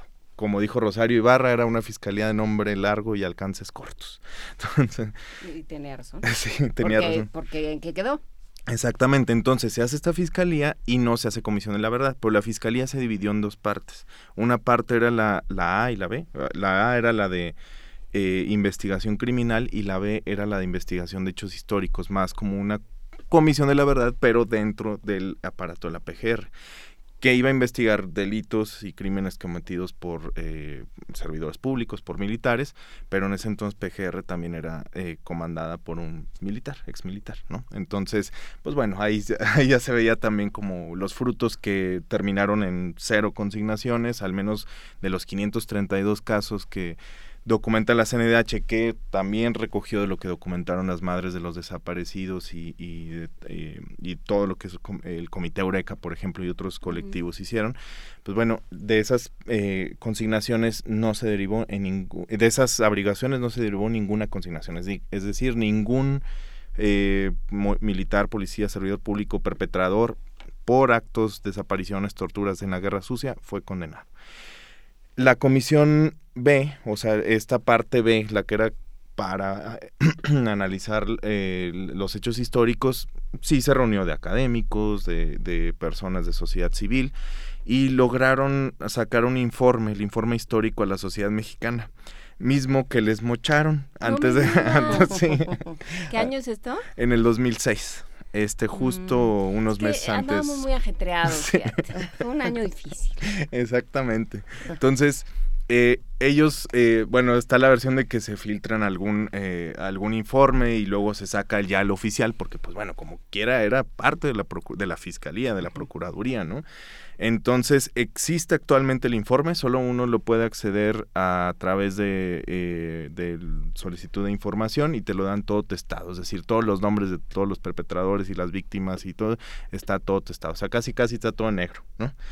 Este, pero está colgado en una página de la Universidad de, de, eh, Georgetown, creo, a Columbia. Ahí, ahí, ahí te falló el dato ahorita, pero... Ahorita lo com- lo Ah, compartimos, sí, no hay problema. Sí, eh, este, ahí está colgado. Bueno, entonces ese fue un primer ejercicio como de Comisión de la Verdad, que se había dicho que se iba a hacer.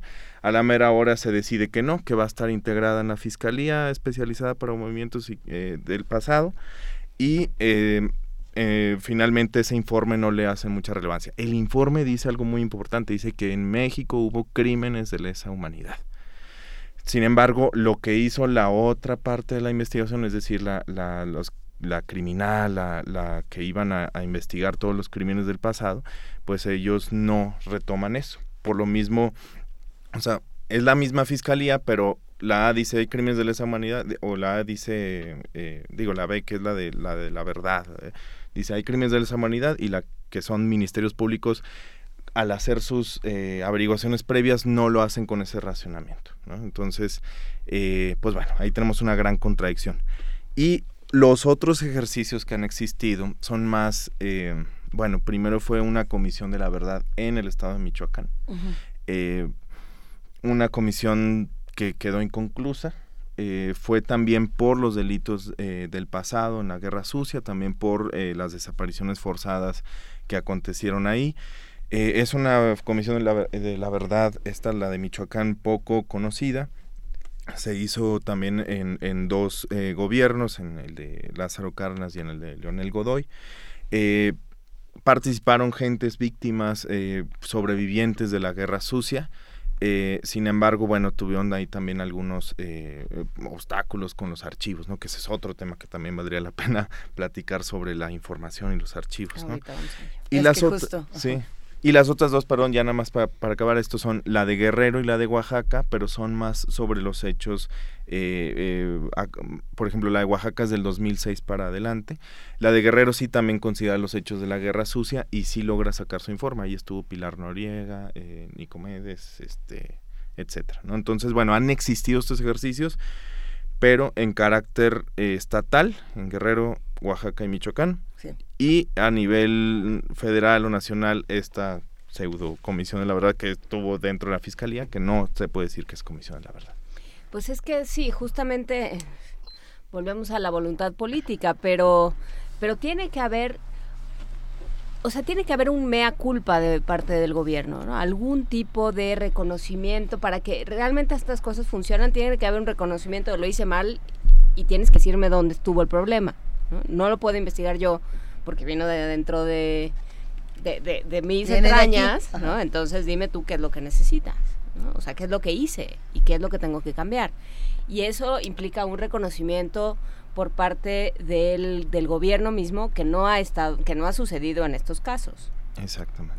O sea, Calderón jamás y, y lo iba a hacer y por supuesto Peña Nieto tampoco. Con el ejército donde está. Sí, exactamente. También es un dato que esta fiscalía especializada para los movimientos del pasado, para los delitos cometidos contra personas en el pasado, la FEMOSP, desaparece un día antes de la entrada de Calderón. O sea, ni siquiera se queda eh, para que la desaparezca Calderón. O sea, se, se la dan ya así como limpio el- Esto la nunca administración. pasó. O sea, esto nunca pasó. Entonces, esto nomás existió del 2002 al 2006 y los eh, datos se fueron a una eh, dependencia de la PGR que se llama Coordinación General de Investigación, que entre otras cosas investiga delitos patrimoniales, etcétera. Este, pero bueno, ciertamente ese mea culpa al que dices, o sea, es eh, hay que entenderlo en dos en dos eh, dimensiones. Una que en el derecho le decimos la, la objetiva y la subjetiva, ¿no? La subjetiva es quién específicamente perpetrador cometió estos actos. Pero la otra que es la objetiva es la responsabilidad del Estado aunque yo todavía no sepa en específico qué militar, qué soldado o qué general, sobre todo, que esos son los que Los de arriba, los sí. de arriba, los que dan las órdenes, qué, qué tipo de responsabilidad haya tenido también el ejecutivo, etcétera. Como Estado sabemos que fueron agentes del Estado quienes cometieron las desapariciones, las torturas, etcétera.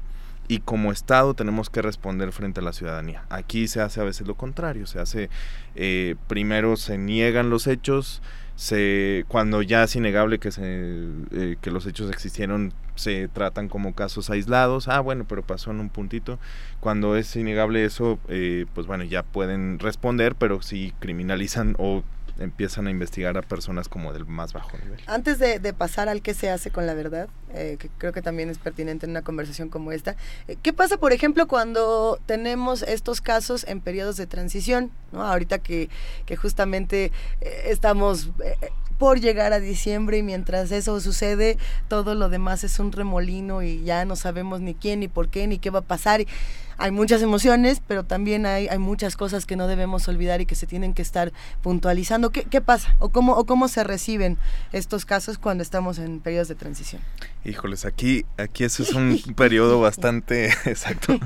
Eh, la transición, bueno, las transiciones entre gobiernos, pero además, como decíamos hace rato, está y las comisiones de la verdad están dentro de los procesos que se les llama de justicia transicional. Y entonces yo creo, en, en- mi opinión personal, que estamos ahorita en un momento similar al del 2000 en cuestión de eh, la creación de posibles eh, procedimientos de justicia transicional. ¿Qué tiene que ver esto de justicia transicional? Que son eh, justo verdad, o sea, saber cómo vamos a llegar a la verdad, y por eso una comisión de la verdad se llama como tal. Eh, justicia, que también tanto los hechos que de, eh, se obtengan de la comisión de la verdad, pero los otros hechos también de investigación criminal también puedan estar eh, eh, justiciabilizados. La reparación de las víctimas, sobre todo, y medidas de no repetición, que son como las demandas que también han sido desarrolladas por el sistema interamericano y otros eh, ya a nivel mundial. Entonces, en esta A ver, transición, o- sí. eh, voy de vuelta porque siempre Sí, me sí, acuerdo sí. que son cuatro, pero nunca me acuerdo de todas. Verdad, justicia, Reparación, reparación, reparación. y no y repetición. medidas de no repetición, es decir, que modifiques tu marco jurídico, que eh, tu política pública, que capacites gente para que no Esa a quizás es una de las más complicadas, ¿no? La, la de no repetición, porque siempre vamos a encontrar, y digo vamos nomás para no decir ellos van, a encontrar estas maneras de, "Ay, es que no fue igual, ¿eh? Les juro que en el apartado B6N22 decía para arriba y nosotros lo hicimos para un lado, entonces no es lo mismo y, y no fue así y no es nuestra culpa, adiós. O ¿no? esto sí era par- de, un tema de seguridad nacional. Exacto. Y la Y tan, seguridad tan. nacional eh, es, un, eh, es una canasta donde cabe todo, ¿eh? A ver, cuando hablamos de seguridad nacional, de- siempre decimos, bueno, y entonces esto se va a ir a un archivo donde lo puedes leer dentro de 700 años, ¿no? Eh, pensando... Ay, ¿Sabes? Le mandamos un abrazo a Miguel Ángel Quemain, que siempre se apasiona con el tema de los archivos y que creo que él no está el día de hoy, le mandamos un abrazote. Creo que viene mucho a cuento en, en temas como estos, hablar de qué pasó con la ley de archivos y qué está pasando con las verdades que no, a las que no vamos a tener acceso en mucho tiempo. Y es algo, este, nada más para acotar y que ahora eh, tú nos resuelvas todas nuestras dudas. Eh, no, eh, Eduardo Borges de Transparencia Mexicana ha, eh, ha hecho mucho énfasis las dos veces que hemos hablado con él después de las elecciones en lo que es realmente importante es que no se pierdan los archivos. Sí, usted, señor, que está ahorita metiendo cosas en el, este, que está ahorita ingestando la, eh, la máquina, la picadora, de, la trituradora de papel, deténgase en este momento, Exacto. porque eso es lo que está sucediendo ahorita. Y eso a veces son esas tipo de transiciones eh, negociadas incluso. Yo no sé ahorita cómo esté la, la actual y cómo vaya a estar, pero sí he escuchado que eh, el próximo presidente dijo que Sí. más bien es de aquí para adelante, ¿no? Entonces, Y es al- entonces, entonces ajá. dices, pues de aquí para atrás, ¿qué? ¿No? Este, y eso es lo mismo que, por ejemplo, pasó en el 2000 también con Fox, aunque se, era una demanda de campaña, como no lo fue esta vez, pero era una demanda de campaña eh, investigar lo que había sucedido antes. Este es un tema que está dividiendo, por supuesto, a los que, a los votantes, a los electores de, de esta, de este, justamente, de este proceso electoral, donde muchos decían, bueno, yo quiero votar por Morena, pero quiero que se resuelva lo que ocurrió en estos últimos 20 años en mi país.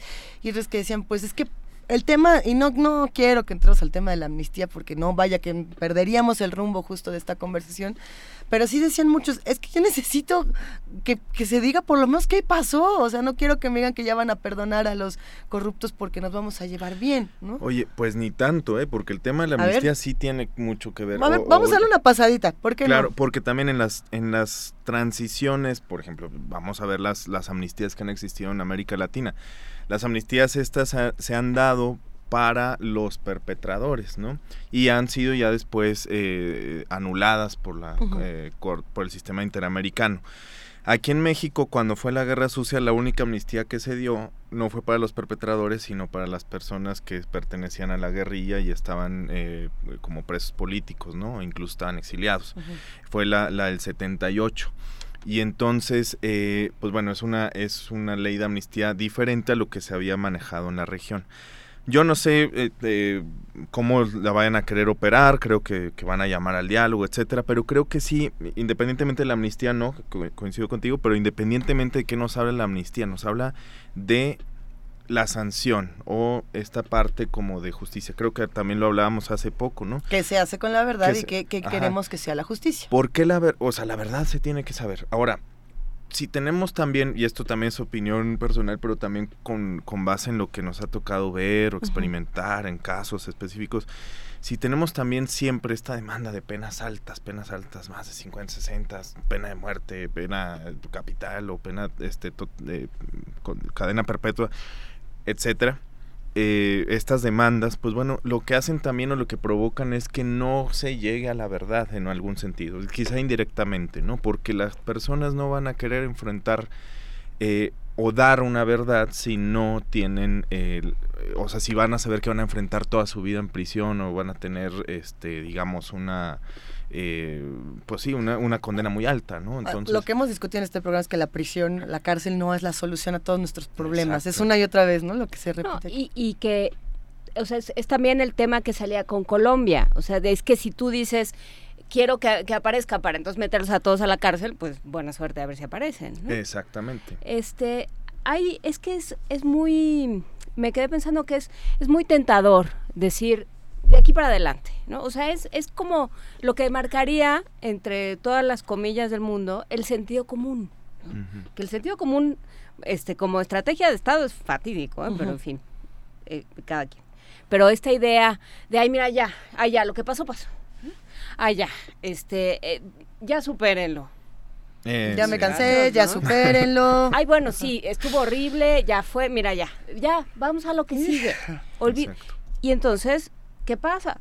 O sea, si no eh, eh, pones en marcha medidas de no repetición, que es uno de los pasos de la justicia transicional, pues entonces vuelve, pues ¿qué crees? Se repite. Exactamente. Entonces, o sea, nos ha pasado, ¿no? No es cosa de que nos lo platiquen, el 68, el 72, la guerra sucia, el, los desaparecidos, o sea, nos vuelve a pasar y todos sabemos, y están los libros, y está este libro de, de Fabricio Mejía Madrid que se llama Un hombre de confianza sobre Gutiérrez Barrios. Puestas las cosas como están, Gutiérrez Barrios puede estar operando, porque no ha pasado nada. Entonces, por más que lo sepamos, la idea de, de aquí para adelante, y no se preocupen porque ahora todos vamos a ser muy decentes, es muy grave, Andrés. No sé qué, a mí me lo parece, no sé a ti qué te parece. Sí, claro, o sea, creo que se tiene que analizar muy concienzudamente si generan este diálogo, que espero que así sea, bueno, que también entonces se diga por qué quieren nada más de aquí para adelante o qué van a hacer con esto de atrás. Si van a negociar también, como lo han hecho muchos gobiernos alrededor del mundo y probablemente también eso pasó y por eso no tuvimos una transición completa del 2000 para acá. Si van a negociar nuevamente con quienes hayan tenido algún eh, cargo o hayan tenido alguna vinculación con los perpetradores o con los perpetradores mismos, pues entonces también que se diga por qué y bajo qué términos. La sociedad tiene derecho a saber. Si no se les va a perseguir criminalmente, tenemos derecho también a saber. Si eso va a llevar a una conciliación, una porque también en varias partes del mundo es comisión de la verdad y reconciliación. Que eso es ¿no? importantísimo. Sí.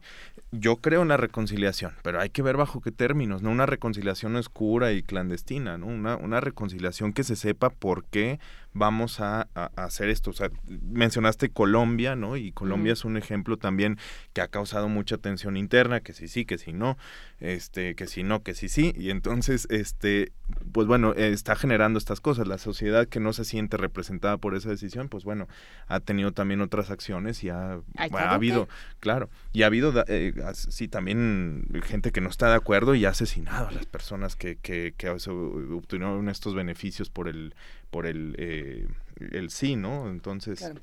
Pero entonces para cerrar un poco esta conversación, ya para ir eh, terminando, que no queremos, ¿eh? porque está, está bueno el tema, eh, ¿qué recomendaciones hay? Por supuesto que hay recomendaciones para todos los políticos, para todas las autoridades y sobre todo en este proceso tan interesante de, de transición, vamos a ver qué pasa, eh, pero ¿qué recomendaciones hay para los, los que están del otro lado y para la sociedad que también tiene una responsabilidad en temas como estos? Poner en el centro a las víctimas, siempre eso es, eso es lo, lo inicial.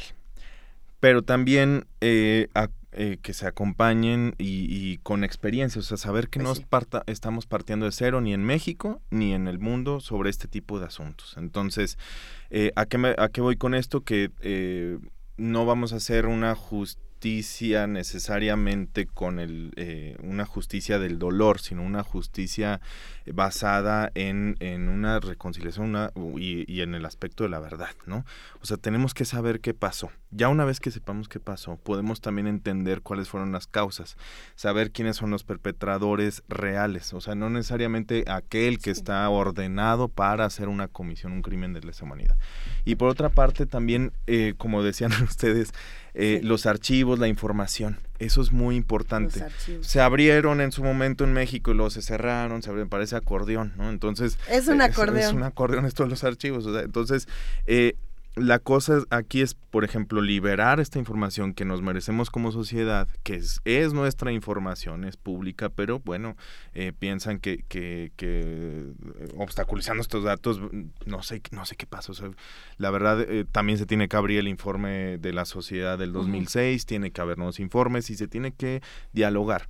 Un aspecto importante nada más, en- porque como empezamos hablando de la sentencia, esta sentencia dice una comisión de la verdad para este caso. Y lo que ha dicho Olga Sánchez Correo es que también va, habría varias comisiones de la verdad por casos. Eso es importantísimo. Sí, entonces hay que ver cómo van a funcionar, si ya va a haber por cada, por cada caso grave o magno una comisión de la verdad, o si se va a hacer una comisión de la verdad en general, cuáles van a ser, como decías tú, la- las partes que, que la van a integrar, que en teoría tienen que ser eh, académicos, personas de la sociedad civil, y sobre todo lo más importante es que sí puedan tener esta vinculación, que eso es lo novedoso de esta sentencia y que creo, o sea, el gobierno ha estado reclamando eso, dice, es que él no le corresponde a las comisiones de la verdad hacer investigación y a las víctimas no les corresponde hacer investigación, no están en sus facultades del 102. Oye, pero pues, pues, finalmente... entonces, ¿quién la va a hacer? Exacto. Entonces, y- ¿quién? Órale, O sea, ¿quién se- la va a hacer? Sé que es que a ustedes no les corresponde, pues sí, y a los que les corresponde no la hacen, pues, o la hacen mal o la hacen bajo tortura, ¿no? Entonces, pues, si no es que lo quieran, lo hagan por gusto, digamos, no es que tengan eh, ánimo investigador. Exacto. Muchos comentarios y mucho interés en, en redes sociales con este tema. Por ejemplo, eh, Shelly Berry nos escribe y nos dice, la amnistía se dirige a personas encarceladas injustamente, como indígenas que no tuvieron traductor, implicados con los que no se siguió el debido proceso. Sí, en este caso en particular, eh, también nos estamos refiriendo a distintos temas donde eh, justamente los que están más arriba no pueden, digamos, que salirse con la suya porque no se sepa la verdad. Exacto. ¿no? Pero ese es otro tema, por eso decíamos que no hablábamos de esta amnistía en particular que proponía Andrés Manuel López Obrador, sino como más, irnos un poco más allá de lo que va a pasar. Es que sí tiene que ser una costumbre, digamos, ¿no? Pienso, ni modo, todos traemos, eh, todos los eh, capitalinos, o buena parte de los capitalinos, capitalinos traemos en la cabeza el Arts Pedregal. Y dices, bueno, este es un ejemplo muy pequeño donde venturosamente no hubo, eh, no hubo víctimas, no hubo lesionados, no hubo heridos, no hubo muertos. Eh, habrá víctimas de otro tipo, pero es un caso muy claro de eh, do- donde tendríamos que reaccionar como sociedad y decir, ¿quién me va a dar cuentas? De todos ustedes que están eh, jugando, yo ya me voy, yo ya llegué, yo vengo llegando, yo me voy yendo, ¿quién es responsable? ¿Quién dijo que sí? ¿Qué fue lo que pasó? ¿Dónde están los, este, los, los peritajes?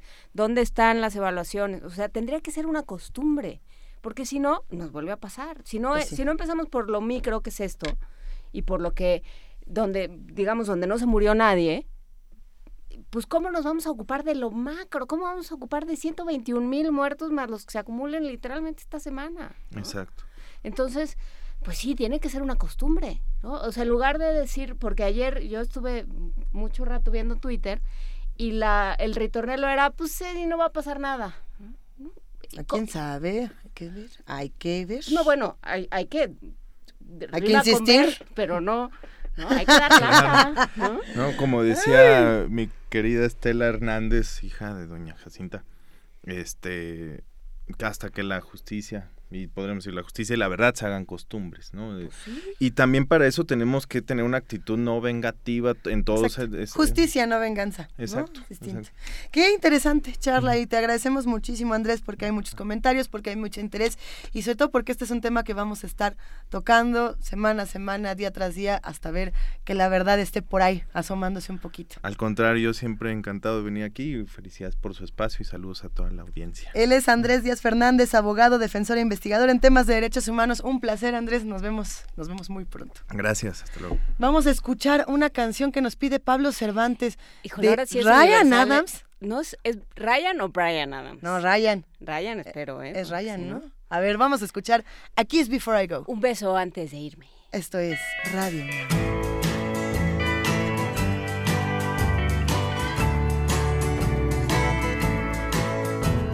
The engine turns on a dime,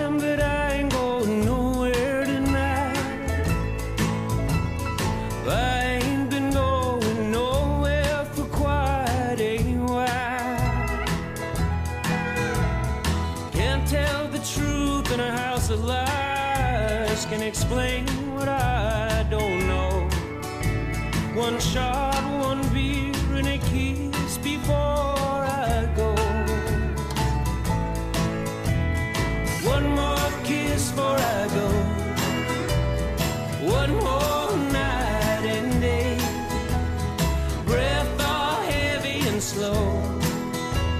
One shot, one beer, and a kiss before I go.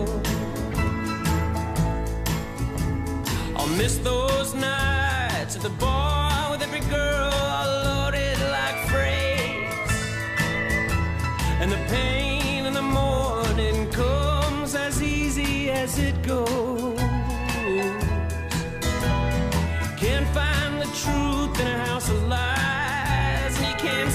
Tomorrow with yesterday's eyes. One shot, one beer, and a place where nobody cries.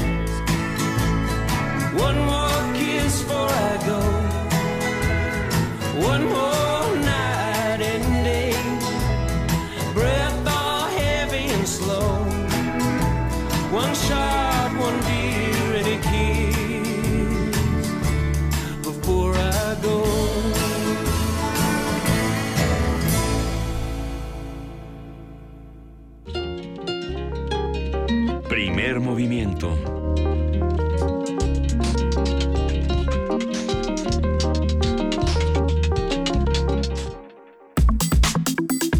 Nota del día.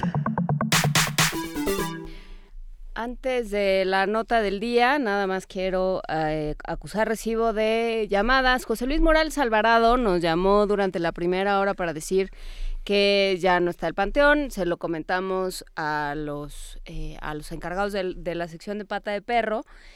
Pero ya alguien más nos mandó una foto, eh, una, un marcador eh, de Google Maps donde dice este que sí está, eh, está muy reducido, pero ahí sigue José Luis Morales. Muchas gracias por llamarnos. Eh, Armando Salazar de Tepeji del Río en Hidalgo pregunta qué pasa con la transición. Espero que haya quedado respondida la pregunta. Andrés eh, Andrés Díaz se detuvo bastante en cómo cómo realmente operan y cómo las transiciones son áreas, eh, son espacios muy propicios para hacer ajustes de cuentas, para, eh, para llamar a, a- a cuentas a varios personajes. Entonces, bueno, pues habrá que estar todos muy pendientes. Clara Elena Molina pregunta qué pasa con la extradición. Creo que no era, era un poco desviarnos mucho, bueno, era desviarnos mucho de la conversación pero lo tendremos en cuenta porque también va a ser un tema importante, ¿no? Todos los que ya, este, todos los golondrinos, pues a Sí, ver sí. si regresan. Y Héctor Ortiz y... ay, Héctor Ortiz nos llamó también, en- eh, preguntábamos por novelas que estuvieran basadas en la Ciudad de México o textos en la Ciudad de México que nos ayudaran a recorrerla de otra manera.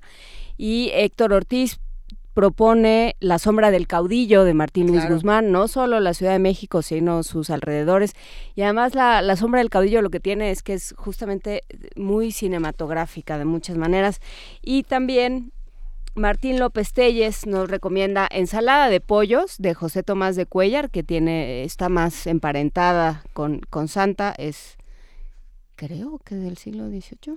Hay que No revisar. Ahorita lo revisamos bien. No, del 19, pero no me acuerdo bien de cuándo. José Tomás de Cuellar, la ensalada de pollos y la ciudad que nos inventa de Héctor de Mauleón, ya más para acá, por supuesto. Héctor de Ah. Mauleón, gran Cronista de la ciudad. corredor y cronista de la ciudad de Es México. que, a ver, para tener buenos cronistas, yo siempre he dicho que de Héctor de Mauleón, Vicente Quirarte, eh, es que tenemos mucho. Salvador Novo.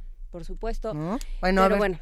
tenemos boletos que regalar justo antes de irnos a la hora de las complacencias, que vamos a estar hablando del Día Internacional del Rock. Vámonos todos juntos a la obra DHL que se va a presentar y que se ha estado presentando en la sala Javier Villaurrutia, lunes y martes a las 8 de la noche. Está buena y va a estar del 2 de julio al 14 de agosto, no se lo pierdan. Tenemos tres pases dobles para el próximo lunes 16 de julio, tres pases dobles también tenemos para el martes 17 de julio. Entonces, nos van a llamar por teléfono al 55 36 43 39 y nos van a decir, quiero para lunes o quiero para martes. Eh, si no saben todavía de qué se trata DHL, eh, dense un clavado en esta historia interesantísima. Se trata de lo siguiente, ahí les va. Félix es un hombre que apenas conoce el mundo. Él ama a su novia Rosa y hasta hace un día y medio un sector de 172 interjecciones, 100, ¿qué? 1804 negocios, 14 puestos de periódico y 73 semáforos.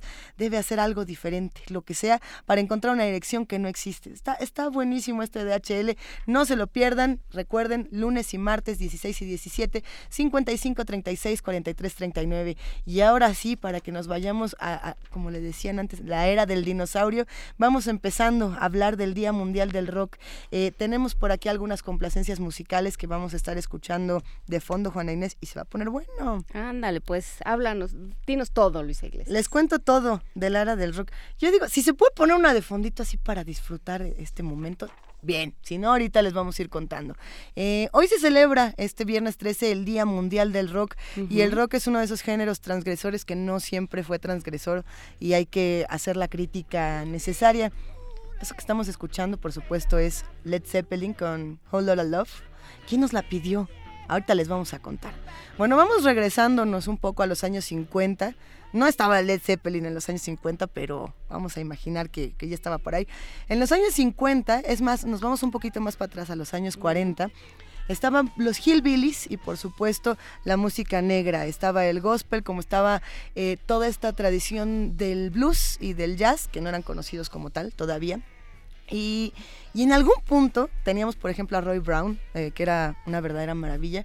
Alguien se le ocurrió, a- quién sabe a quién, ¿verdad? Alguien estadounidense con mucho dinero dijo, ¿cómo vendemos este acto transgresor? ¿no? En estas iglesias donde los negros se reunían a, cantar y a bailar y, le demostraban al mundo que la religión podía ser una fiesta, que, que los espacios de, de sonoridad podían ser transgresores. Esta canción, a ver, nos la estaba recomendando Mancinios, le mandamos un abrazo, arroba Mancinios. Bueno, alguien dijo, ¿y cómo vendemos esta transgresión? Porque todo en esta vida se puede vender. Eh, eso fue por el año de 1954 y algunos atribuyen este momento a la llegada de Elvis Presley. Eh, desde mi punto de vista muy personal, no. Eh, tiene que ver más con Bill Haley.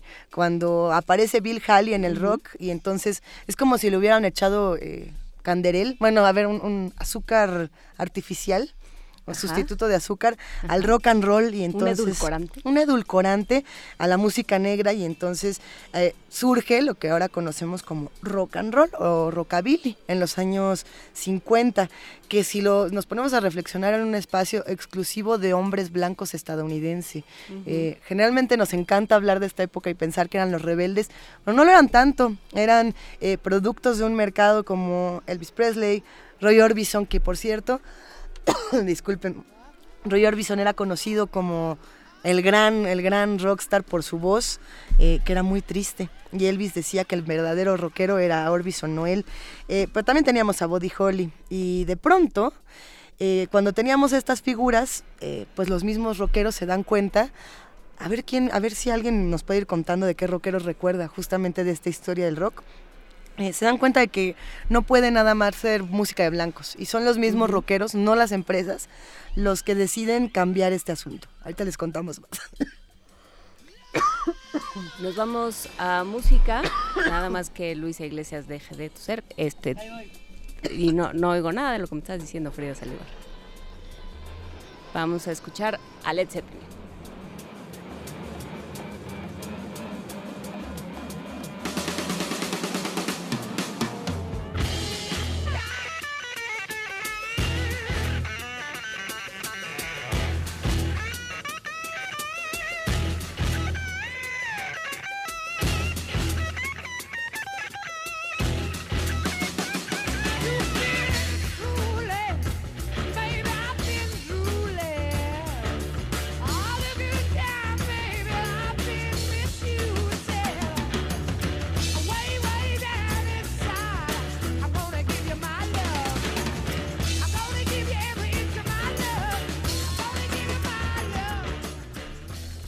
Se me estaban metiendo los espíritus del rock, ¿eh? No se asusten, era una, una tosecita. Te conmovieron hasta las lágrimas, ¿verdad? Híjole, sí, ahorita sí me una dio una escena del exorcista, pero muy Ah. tremenda. Ah, bueno, para que sepan que es en vivo, para que sepan que uno anda aquí improvisando con el rock, igual que el momento justamente en los años 50, finales de los 50, cuando de pronto son los mismos rockeros los que dicen, no, esta música venía de otra parte. Y entonces, pues justamente figuras como Chuck Berry toman una relevancia completamente distinta. Eh, músicos negros que cambian la historia del rock, ¿no? Por ahí aparece, por supuesto, la reina del rockabilly, Wanda Jackson. Aparece Little Richard, que yo creo que es uno de estos emblemas eh, del rock de los años 50, de los años 60. Y justamente cuando está Chuck Berry, en este momento tan grande del rock, cuando todo el mundo está volteando a ver de qué se trata todo este tema, se divide el rock and roll. Ay, ahorita van a ver por qué. Se divide entre los rudos, los rudos y los técnicos, los técnicos. Los rudos, por supuesto, es la música negra que regresa con el rock transgresor. Y los técnicos son los surfers, eh, el surf, el rock surfer blanco. Eh, no están peleados, en realidad son géneros que se van a mezclar en una licuadora años más tarde, pero en ese momento hay una división que encuentra un punto, digamos, eh, fundamental para la historia de la música y es cuando llega a la industria Phil Spector. No sé si los que hacen comunidad con nosotros han llegado a escuchar ese nombre o lo recuerdan por Es manera productor, hasta yo lo he oído nombrar. es el gran productor del rock de los años 50, de los años 60. Él ya es más de los años 60, ¿no? Phil Spector creó un sonido importantísimo para el rock que es la pared del sonido, The Wall of Sound. Eh, lo recordarán sobre todo con las Ronettes, yo creo, ¿no? Que eran esta... Con esta especie como de, como de espacio, ¿no? Un, un lugar, como que su, su Sí. voz transcurre en un lugar vacío. Exactamente, y hay como un, un rebote, un eco muy diferente, The Wall of Sound. Eh, justamente cuando aparecen las Ronettes y aparece la, la pared del sonido, eh, empiezan a, a manifestarse músicos nunca antes escuchados, como Ray Charles, este es el momento del soul. Y entonces, eh, no sé cómo, eh, justamente los rudos, los rudos, es decir, el, el blues y esta música negra de mucha pasión, de pronto dice, ¿y si nos combinamos con esto otro? Y aparece el soul, que es una verdadera delicia. El soul es parte del rock and roll, por supuesto que Ray Charles lo es, eh, pero no todo está ocurriendo en Estados Unidos, ¿no? ¿Y qué pasa cuando de pronto, por ahí de los años 60, eh, pues Inglaterra y Reino Unido dice, Nel, esto, esto no va por aquí, y ¡zas! aparece la invasión británica. Eh, en ese momento, cuando hablamos de la invasión británica, eh, por supuesto que podemos recordar a los Beatles, podemos recordar a los Rolling Stones, que acaban de cumplir Que ahí todo se echó a perder, ¿no? Sí, no, yo creo que no, yo creo que no se echa a perder porque eh, si bien hay muchos que dicen a mí no me gustan los Beatles. Pero se alinea, digamos, ¿se convierte en una, en una sola cosa o no? Pues para muchos sí. Eh, Yo digo que no, es que cuando aparece The Who o cuando aparecen los de Animals, porque yo cuando, cuando aparecen estas bandas, ay, a ver si luego platicamos un día con Jaime Casillas, que es... eh, ¿Dónde estás, Jaime Casillas? Jaime Casillas es el, el jefe de producción de, de Radio UNAM, pero además tiene un programa que se llama Cuando el rock dominaba el mundo. Buenísimo, Pues sí, escúchenlo, yo no una entiendo cómo delicia. está haciendo un programa especial Del el día, día, de hoy. Ahorita, ahorita, ahorita le hablamos y que nos platique Que su venga con opinión. sus bermudas, que le quedan tan. Él- yo creo que, ¿qué nos diría él de esta inva- invasión británica? Yo creo que él la defendería porque cuando aparece The Who, yo creo que cambia por completo el sonido y además el rock llega al cine en esta época, ¿no? Es cuando empezamos a ver en muchas películas como Tommy, por ejemplo, o esta, esta otra parte de- del rock eh, que también, pues al volverse mainstream, tan mainstream como puede ser en este momento, eh, pues le da muchísimo poder. Ahora, por ahí ya tenemos, digamos, a, a los rockeros del soul, tenemos a los surfers, tenemos a los rudos, los rudos, tenemos también a los técnicos y, Y, a los tenemos fresas, fresas. a los más fresas. Pero mientras está todo eso, Viva también César surgía... César Costa estaba... A mí no me molesta nada. Yo creo que a muchos radioescuchas le- les encantaría A los escucharlo. universitarios tampoco no has visto los suétercitos esos que se ponen con, con la con Muy la bonitos suéteres. Muy bonitos Felices suéteres de vacaciones. César Costa. Saludos a todos los universitarios que tienen su suéter Pues, de eh, César Costa. En esa época ya también existía el folk. Y el folk en realidad yo creo que surge a la par eh, de, de este momento con está Elvis Presley, con está Roy Orbison. Y, y lo interesante justamente es que en el folk aparecen figuras como Bob Dylan, ¿no? Creo que Bob Dylan también marca un parteaguas en la historia del rock porque lo que dice es, no solo es el ritmo, no solo es baila, también es la letra y también es eh, que entre la poesía en el rock and roll. En este momento son las 9 de la mañana, eh, si quieren regresando de la pausa, les acabamos de contar lo que escuchábamos también y lo que vamos a escuchar para despedirnos es Pink Floyd con Set the Controls for the, for the Heart of the Sun. Es una complacencia para Daniel Trápaga. Gutiérrez Trápaga, un abrazo a Daniel Gutiérrez Eso. Trápaga, que además de ser especialista en novela de caballerías, también le gusta Pink Floyd. Pues mire, usted mezcle surf con folk, échele un poco de LSD a la licuadora y de pronto van a aparecer muchas bandas de rock progresivo que dieron paso eventualmente al nacimiento de Pink Floyd y luego les contamos más. Vamos a una pausa.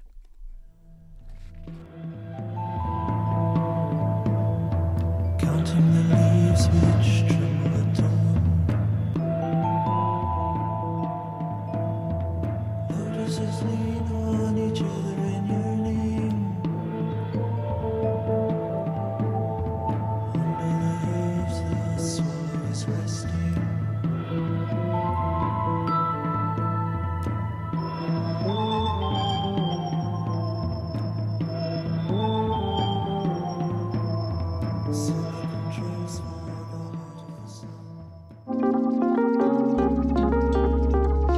Primer movimiento.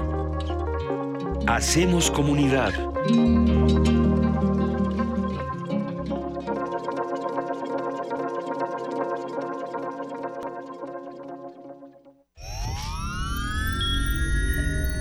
En alguna dimensión de este infinito número de universos, existe un tren que conecta a Londres con Beijing.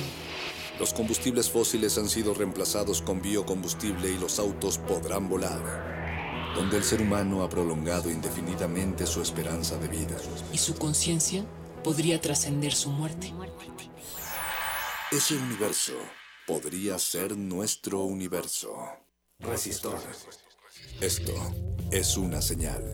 Miércoles, 22 horas. Por el 96.1 de FM, Radio UNAM.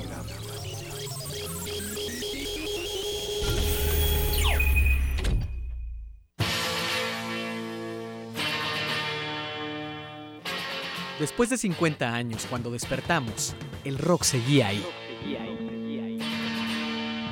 Como los dinosaurios que nunca existieron, dejó huellas de su paso por el mundo. El rock fue la música de la juventud de los años 60 y 70. Hoy la desenterramos para volver a vivirla, para emocionarnos con ella. Cuando el rock dominaba al mundo. Todos los viernes a las 18.45 horas, por el 96.1 de FM. Radio UNAM, Experiencia Sonora. El INE te está esperando. Ya puedes ir al módulo de atención ciudadana que prefieras a realizar cualquier trámite de tu credencial para votar, sacarla por primera vez, actualizar tu domicilio o datos, renovarla si va a perder vigencia muy pronto o solicitar una reposición. Consulta ubicación, horarios y documentos necesarios en INE.mx al 01800 433 2000 o a través de redes sociales. Porque México nos importa, estamos listos para actualizar nuestra credencial para votar. INE.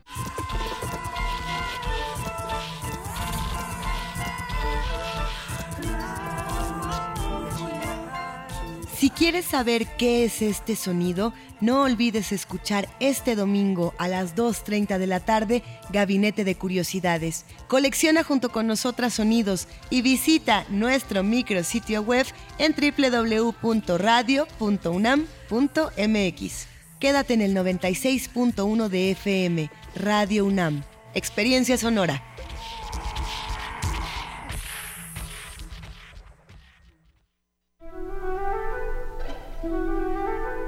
Amigos, yo soy Paulina Rivero Weber, directora del programa universitario de bioética. Yo los invito a escuchar El Árbol de las Ideas, Arte, Ciencia y Filosofía para la Vida. Es una coproducción con Radio UNAM en donde dialogamos con algunas de las grandes mentes de la filosofía y las ciencias en México acerca de los temas más importantes en el campo de la bioética. No se lo pierdan todos los miércoles a las 4 de la tarde, aquí por el 96.1 de FM Radio UNAM. Experiencia sonora. Primer movimiento. Podcast y transmisión en directo en www.radio.unam.mx.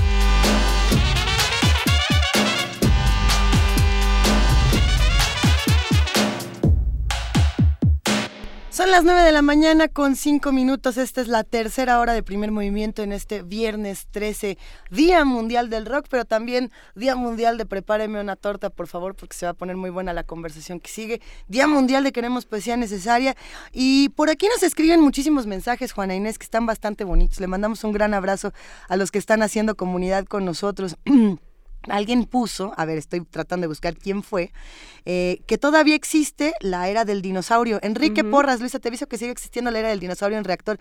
Sí, por supuesto. A ver. Pero no es la misma. Es que lo que pasa es que fallece en 2016 el mero mero, el único, el inigualable, uno de los dioses del rock y de la locución, don César Alejandre, que, que bueno, creo que a, a muchas generaciones nos educó en lo que era el rock and roll y en lo que va a ser para siempre el rock and roll. Y, y ahora quien, si no me equivoco, quien está en la conducción de la era del dinosaurio es David Prado, que es un hombre que tiene años y años y años de experiencia en el rock. Por supuesto que sí, lo abrazamos.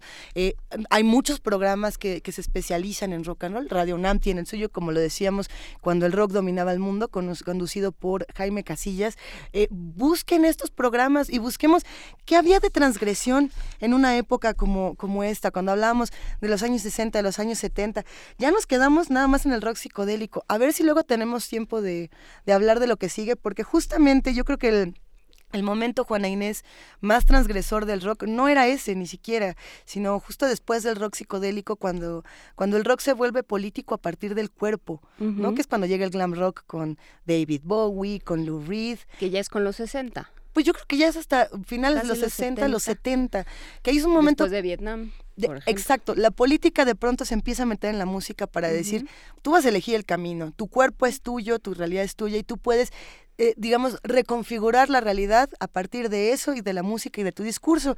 Eh, cuando aparece por primera vez, yo creo que David Bowie vestido como se vestía, cuando aparece Lou Reed, cuando aparecen estas figuras, el mundo de pronto dijo, ¿qué? ¿Qué era esto? Y por otro lado, yo creo que ahí también em- empieza esta división en el discurso y el ritmo, ¿no? Porque también en esa época aparece el heavy metal y el disco. Entonces, ¿Podemos cantar a Quiet Riot? podemos cantar lo que quieras, Juan Inés. Ahorita lo cantamos. No, no vamos a cantar a Quiet Karaoke, Riot. ¿no? Bueno, vamos a hacer un karaoke, pero literario, porque es momento de la poesía necesaria con Juana Inés de esa.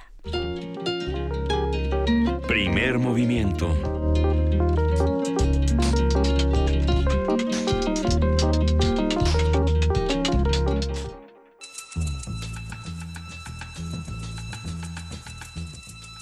Es hora de poesía necesaria.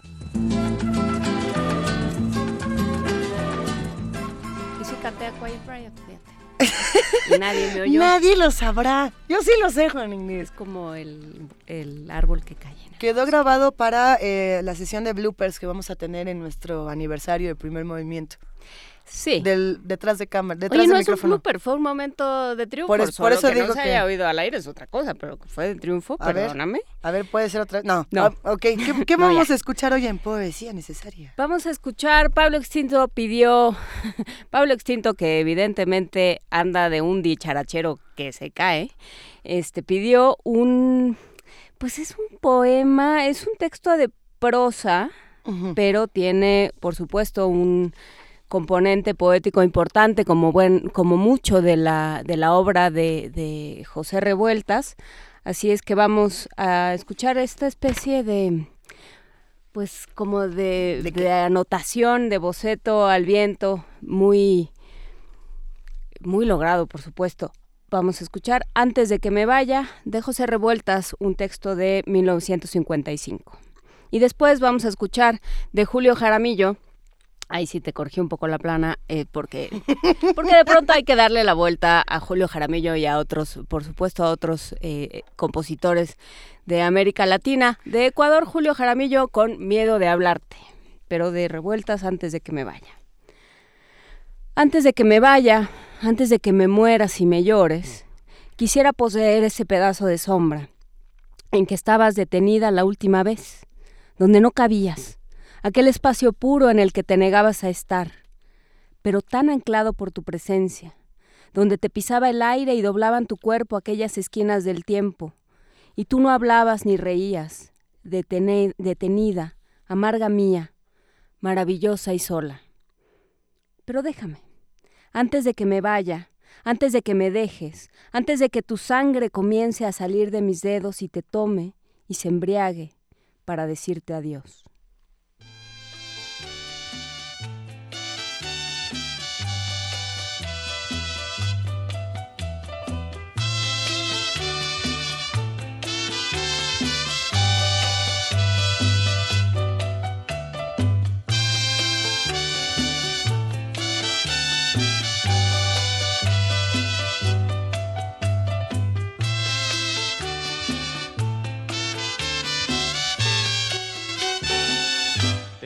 Tengo miedo de hablarte, pero quiero decirte, guardo aquí en mi alma un rincón para ti.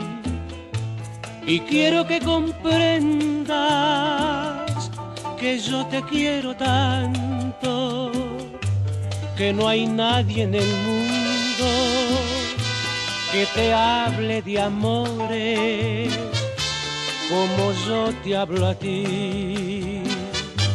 Me moriría de pena si yo nunca lograra estrecharte en mis brazos y sentir tu calor.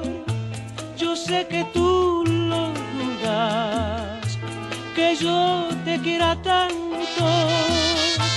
Si quieres me abro el pecho y te enseño el corazón.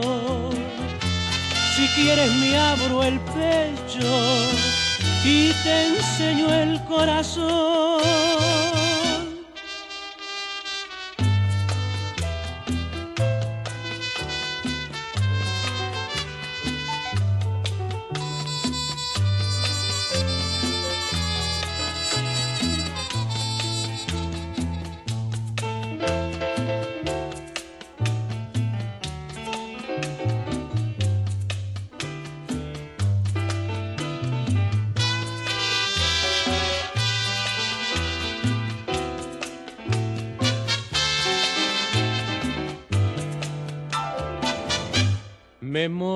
De pena si yo nunca lograra estrecharte en mis brazos y sentir tu calor.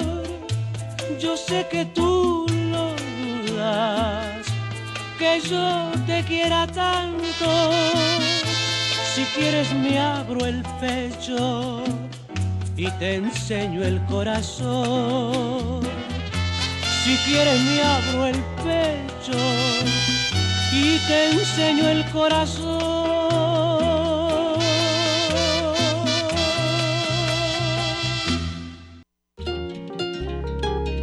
Primer movimiento.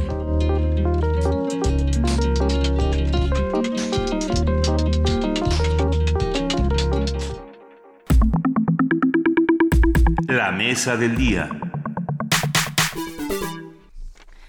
A ver, ahí les va. En su libro Acá las tortas, el periodista Pedro Reyes menciona que el filósofo Antonio Prado afirmaba que una buena torta es mejor que un buen taco porque son más transportables que un taco. Ahorita vamos a ver.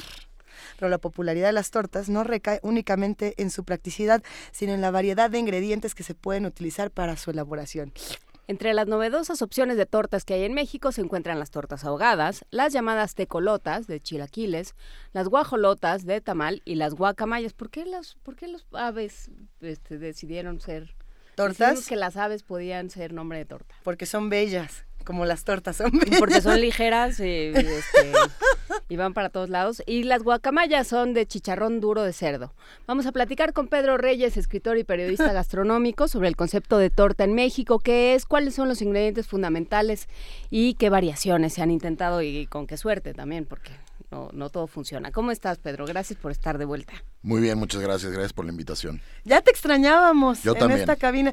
Hablamos hace Como dos años, como más o dos menos. años justamente del libro Acá las tortas. Así es. Había toda una ruta de dónde, cómo, cuándo y dónde echarse una buena torta. Y quizá antes de pasar de nuevo a, a hablar de esta ruta, sería interesante preguntarnos por qué una torta y no un taco, ¿no? O por qué una torta y no eh, los mil y un platillos que tenemos en nuestro país.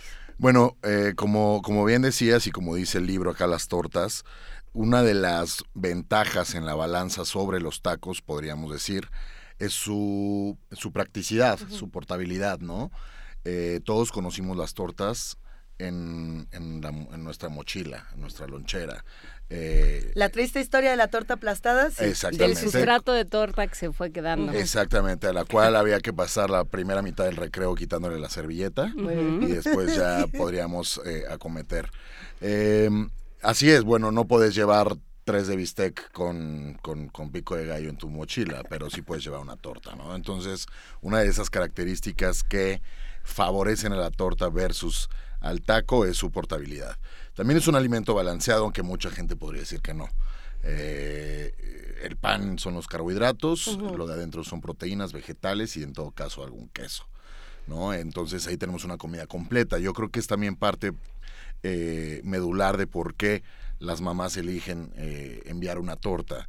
Eh, con eso estás bien alimentado, no necesitas comer comida chatarra, no necesitas eh, te- traer tres, cuatro toppers, ¿no? Eh. Creo que con, con una torta la armas.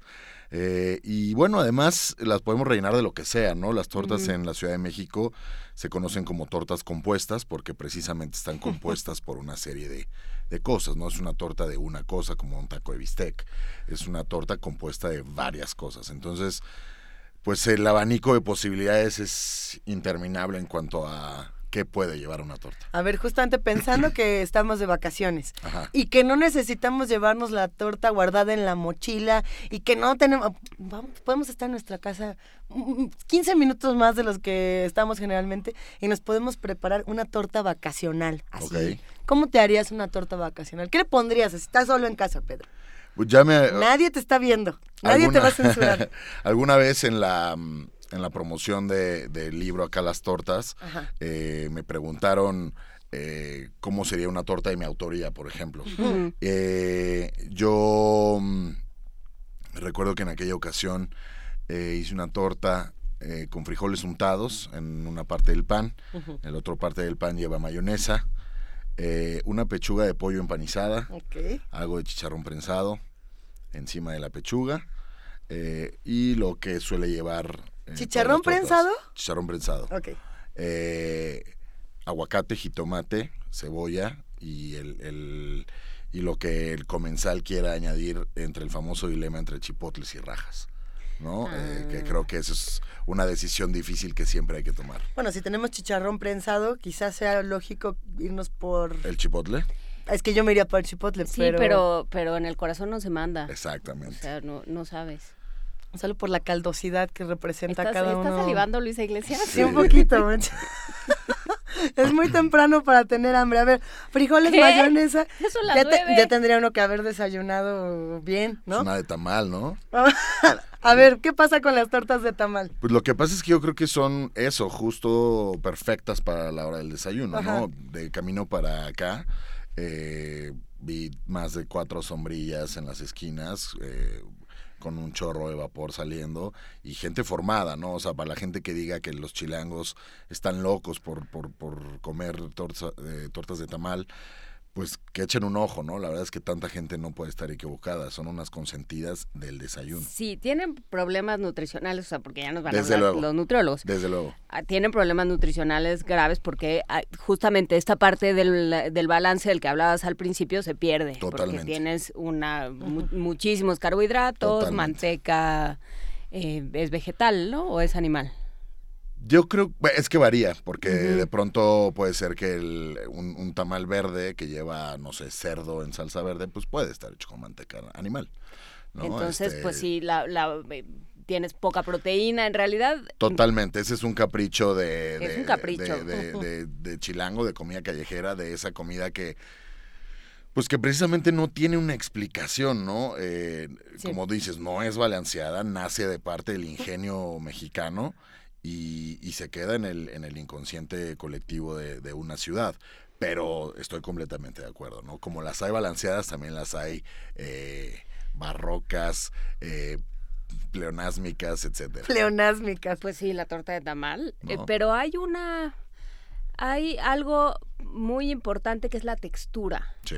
O sea, en la, en la torta de tamal se pierde la variedad de texturas. Mira, una buena torta de tamal eh, necesariamente, obligatoriamente tiene que tener un buen tamal. Y para que sea un buen tamal tiene que estar equilibrado en cuanto al contenido, al relleno. ¿Y qué me refiero con equilibrado? Que todo el tamal tenga bien distribuido eh, la proteína y la salsa. Es decir, póngale queso al de rajas, no se haga. Exacto. Y cuando te pon- no le ponen- ponga No, un y que la salsa de un tamal pollo. verde, por ejemplo, o, o el mole de un tamal de mole, no esté solo en un punto del tamal, sino que se distribuya bien alrededor del tamal. Porque si no vas a tener cuatro o cinco mordidas eh, increíbles y el resto van a ser para olvidar y probablemente acaben en un bote de basura. Yo creo que entonces valdría la pena eh, desviarnos de la torta de tamal, que sí creo que nutricionalmente es una aberración. Digo, no solo yo, pero, ¿no? Y volver a la torta que tiene varias posibilidades. Luisa. Es que justamente nos escribe Juan Marín y nos dice, oigan, hay que promover nutrición balanceada, no los De malos acuerdo. hábitos.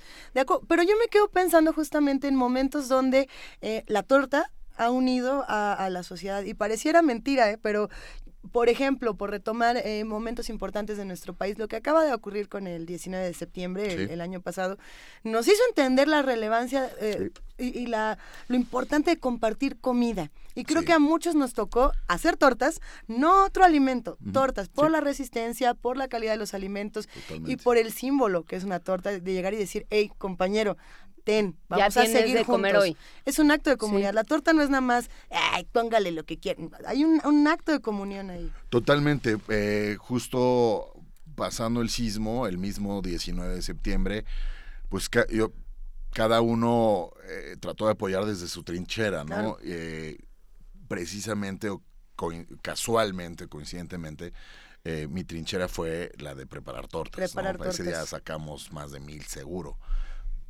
Igual y hasta dos mil, ¿no? Eh, qu- quizá de pronto hasta medio impulsivamente y, y de pronto había más comida que, que la necesaria, pero, pero o sea, totalmente, ¿no? Creo que eh, eh, lo- que comentan, ya tienes de comer hoy con una buena torta, es, o sea, tienes, tienes energía para seguir ayudando, tienes, creo que ese día se juntó la selección mexicana de, de, de todo lo que sabemos hacer bien, ¿no? Y, o sea, había una, yo recuerdo una chica que pasó a, a donde estábamos preparando las tortas y me dijo, yo estaba en la colonia Roma y me dijo, este, ¿dónde se necesitan tortas? En Xochimilco, voy para allá. Y le dije, ¿cómo vas a ir en bicicleta hasta Xochimilco? Me dijo, güey, soy maratonista. Entonces estaba, estaba en realidad la selección mexicana de, de- de todo lo que sabemos hacer bien, ¿no? Entonces, pues sí, ese día fue algo eh, muy importante, muy relevante y muy hasta conmovedor. Y las tortas fueron, pues, parte fundamental. Qui- Quien piense todavía que, que la torta no es parte de lo que somos nosotros como mexicanos, pues habría que revisar. Sí, que además fue, como dices Luisa, fue un reflejo, ¿no? ¿Qué puedo hacer yo? Pues lanzarme por unos bolillos, eh, frijoles, tal vez aguacates si dan las finanzas. ¿Sabes qué era bellísimo? Que eh, en, pocas, en pocas tortas faltaba un chile. Es un elemento que al parecer, o sea, que pareciera de ornato eh, y no. Eh, es, es, es esencial en, en la torta tener un chipotle o, o unas rajas. Entonces nos llegaban latas y latas de chile como, como si en realidad fuera... eh, pues una proteína o algo así, pero no, no lo es, Bueno, pero es es, un vegetal, y sí es sirve. esencial. Todo sirve. sirve. Eh, y hay quien no puede, o sea, le, le das una torta sin, sin chile, sin rajas, sin chipotle. A ver, ¿qué chiles? ¿Qué chiles? Pues yo creo que son, eh, eh, Rajas, en la. Ciudad de México son, son rajas y chipotle, ¿no? Eh, Porque yo ya he probado tortas con habanero y son pesadillescas. O sea, sí son de, pero No, ¿por qué no, me hacen esto? Yo no pedí nacer. Sí, aunque piensa que una torta en el sureste, quizá hablemos de una torta de lechón, una torta de castacán, una torta de cochinita pibil. Lo requiere. Lo requiere, o sea, se quedaría muy coja con un, con un jalapeño o, o un chipotle. A ver, podemos hablar de las tortas que hay en diferentes regiones de Podemos nuestro hablar país. de lo que quieras. Vámonos para allá. A ver, ¿para dónde nos vamos? ¿A qué, ¿A qué estado nos vamos a ir? Eh, a mí me gustaría irnos a eh, Tamaulipas, que quizá mucha gente no las conoce, pero son unas tortas eh, entrañables por donde se les vea. Son las tortas de la barda, que están en Tampico. Se les conoce de la barda porque inicialmente eh, eran, eran señoras que preparaban tortas al lado de la barda que, em, que divide las, la- las aduanas portuarias, las vías del tren en Tampico. Eh, y, y la torta de la barda nos ejemplifica muy bien por qué existen las tortas. Perdón. Em, la torta de la barda es una combinación de queso de puerco, Ajá. queso amarillo, queso Oaxaca, chicharrón en salsa verde Hijo. Y chorizo espolvoreado. Dos panes, frijoles. Eh, ¿Por qué las preparaban tan macizas? Bueno, pues porque esa era la comida de los trabajadores, de los trabajadores del, del- del- del ferrocarril y del puerto. Entonces las señoras eran, con esto te vas a llenar y con esto vas a trabajar Todo todo, el el, día. día. Mucha de la comida que, que se consume en, en Latinoamérica, y, y con esto hablo de Colombia, Venezuela, Sí. y demás, tiene estos, estos, estos componentes de carbohidrato, de mucha proteína, de algo de grasa, sobre todo el carbohidrato, por el tema de la energía. Y las tortas de la barda son un ejemplo más de, de, de- de la comida que te puede dar para trabajar todo un día. Evidentemente se volvieron muy famosas y no solo se pusieron puestos en, en la barda, por eso se conocen como las tortas de la barda, sino que en varias torterías alrededor de Tamaulipas existe la posibilidad de pedir una torta de la barda. Ya se les llama así, La torta de la barda. torta de la barda. A ver, vamos a leer tres comentarios que tenemos aquí de los que hacen comunidad con nosotros. Eh, Carla Tuil nos pone uno que me encantó, dice, eh, la torta tan es un acto de comunidad que lo ocupan para actos políticos. ¡Ay, mi condenada! Tania Mafalda, Tania Mafalda, le mandamos un abrazo. Dice, espérense, la torta de tamal es el desayuno de un montón de estudiantes. En la FES eh, era básica, no nos alcanzaba para algo más nutritivo. Y aquí seguimos.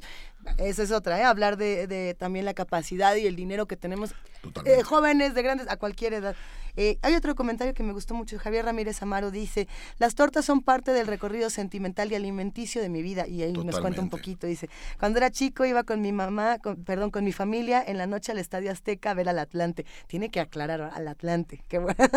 Pasábamos a Si es tortas en la Jorge. noche en el Estadio Azteca suele saber al Atlante. Está el, padrísimo. el América jugaba temprano. Ay, no, venga Atlante. Eh, a ver, si pasábamos a tortas, Jorge. En la universidad nos fugábamos al Castillo o al Capricho. Hoy en... Y bueno, nos están contando. sí. Justamente nos están contando muchas historias sobre esto. Sí, la verdad es que creo que todos tenemos eh, historias alrededor de, de las tortas y por eso, eh, por eso acá las tortas tenía que ser publicado, porque creo que hay muchas historias ahí eh, justo alrededor de las tortas que, que merecen ser contadas, ya sea a partir de la gente o a partir de las torterías.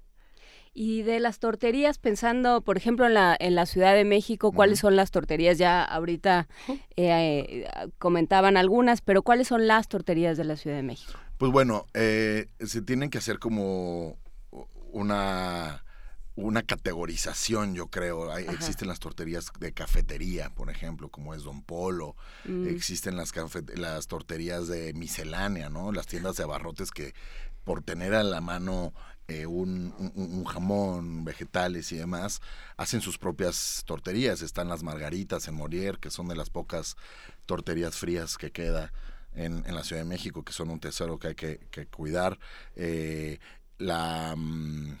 Como, eh, de- a ver, las tortas frías. Sí, las tortas frías. Ahí, eh, ¿Cuál es la distinción? Bueno, eh, las tortas comenzaron en, en México, en la Ciudad de México comenzaron eh, frías, ¿no? Eran tortas que como las que te haces en tu casa.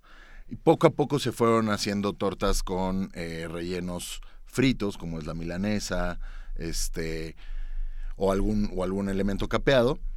Y El se- chile relleno. Ajá, el chile relleno y se ponían a la plancha a calentar, ¿no? Entonces, eh, bueno, está esa distinción, las tortas calientes y las tortas frías. Como ya hasta nos está sonando la panza aquí, vamos a ir brevemente a una pausa. Que nos suene la panza durante un Con ratito. provecho para que, para que ruja. Hay muchísimos comentarios, creo que de todo el mundo ya se fue por su torta y si no Qué se la va onda. a preparar en casa. Gracias a los que nos acompañaron en el 860 de AM, eh, los dejamos con su programación habitual y los que gusten seguir acompañándonos aquí en esta deliciosa charla con Pedro Reyes, se quedan en el 96.1 FM. Muchas gracias.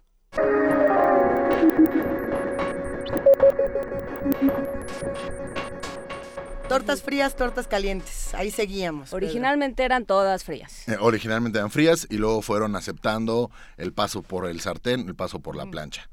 Eh, en las, las hablaba yo de las tortas de, mm, de tienda de abarrotes, ¿no? Está la Samaritana en Polanco, que son famosísimas, las Margaritas también en Polanco, en Molière, eh, la Texcocana, tortas frías enfrente del Teatro Metropolitan. Entonces, eh, esa es una categorización más. Eh, tenemos las tortas de, pues las, las del fútbol, por ejemplo, que Ajá. comentaba nuestro amigo del Sí, sí, Atlante. sí. Allá por Huipulco existen las tortas del monje loco, que son tortas de americanistas, son tortas frías. Las de Huipulco, grandes, sí, como no. Saludos, refrancito. este, entonces, bueno, existen eh, muchas de ellas, están evidentemente en las torterías, están también las tortas de, de puesto de lámina, ¿no? Las famosas ricas tortas calientitas. eh, como las muertortas en Acoxpa y, y Miramontes, que son bastante polémicas. eh, las capuchinas en la San José Insurgentes, que es un tortero bastante malhumorado, pero son deliciosas porque tienen una suerte de pico de gallo con aguacate y chipotle que Mm. las hace características. Es decir, todas las tortas tienen una característica, o, o las tortas memorables tienen una característica que las hace diferentes a las demás. Las del capricho que mencionaba eh, nuestro radio escucha, eh, pues eran famosas porque eran gigantes, ¿no? Era difícil acabarse una, este, que están ahora en Miscuac y son muy, muy buenas. Eh, allá por Iztacalco están las tortas del Vaquita, las tortas del Recreo, que son unas tortas de pierna horneada con una salsa hecha a partir de 20 ingredientes en los que se encuentran arándanos, ciruela pasa, chipotle, etcétera. Entonces, creo que si vamos a hablar de torterías es porque tienen una característica que las hace memorables. Hay, eh, insisto, comentarios y comentarios. En un momento más vamos a ir hablando de todo esto. Eh, sí, nos están diciendo a ver que México es el segundo país eh, con más obesos en el mundo. Eso no lo tiene, la culpa no la tiene la torta, ¿eh? la tiene quien se la come. Y ahí tiene que ver con sistemas de salud, tiene que ver con autoridades y tiene que ver con, Con una serie de cosas de muchos desigualdades. tipos, sí. Eh, ahí sí, para que vean, no le eche usted la culpa a la comida, más bien eche la culpa a quien le corresponde, que son sistemas, etcétera, etcétera. Lo hemos discutido mucho en este programa. Y al contrario, muchas personas realmente tienen acceso a comida saludable gracias a las tortas. Comer pan. Es, hay un mito que dice, si comes pan te haces gordo inmediatamente. ¿Esto es cierto, Pedro?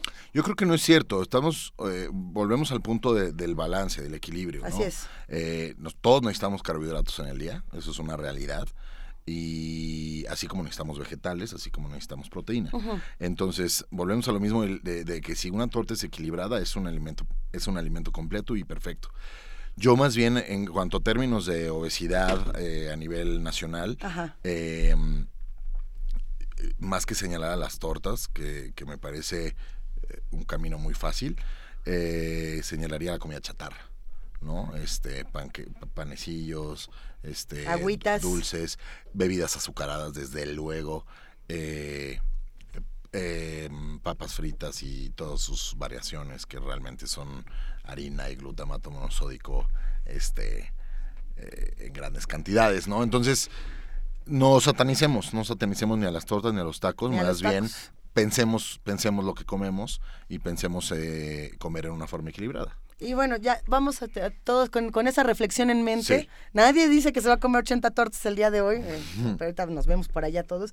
Eh, Bere nos dice, oigan, ya compartan la lista de torterías. Digo, para saber, para Pues estar es que hay un libro, fíjate, hay un libro que se llama Acá las tortas está publicado por Editorial Planeta. Ajá. Eh, ya no hay tantas, eh, ya no hay tantos ejemplares allá afuera. Yo pensé que estaba agotado. Puede ser este que esté agotado, puede ser que queden pocas copias, pero pues si nos están oyendo nuestros amigos de Planeta, sería bueno pensar ya en una segunda edición, porque pues bueno, Se, se, se, se acabó rápido el libro y, y Y nos surge, Y nos muchachos. surge. Hay mucha demanda. hay mucha demanda. Hay que, mandamos saludar a la mamá de Alejandra Rovira, que es claramente como la mía, que usa internet a través de decir, usa internet por interpósita persona y dice, mijito, ponele, ¿no? Y entonces le dice a Alejandra Rovira que nos escriba porque se acuerda mucho de las tortas de bacalao del Salón Corona. Wow, qué rico.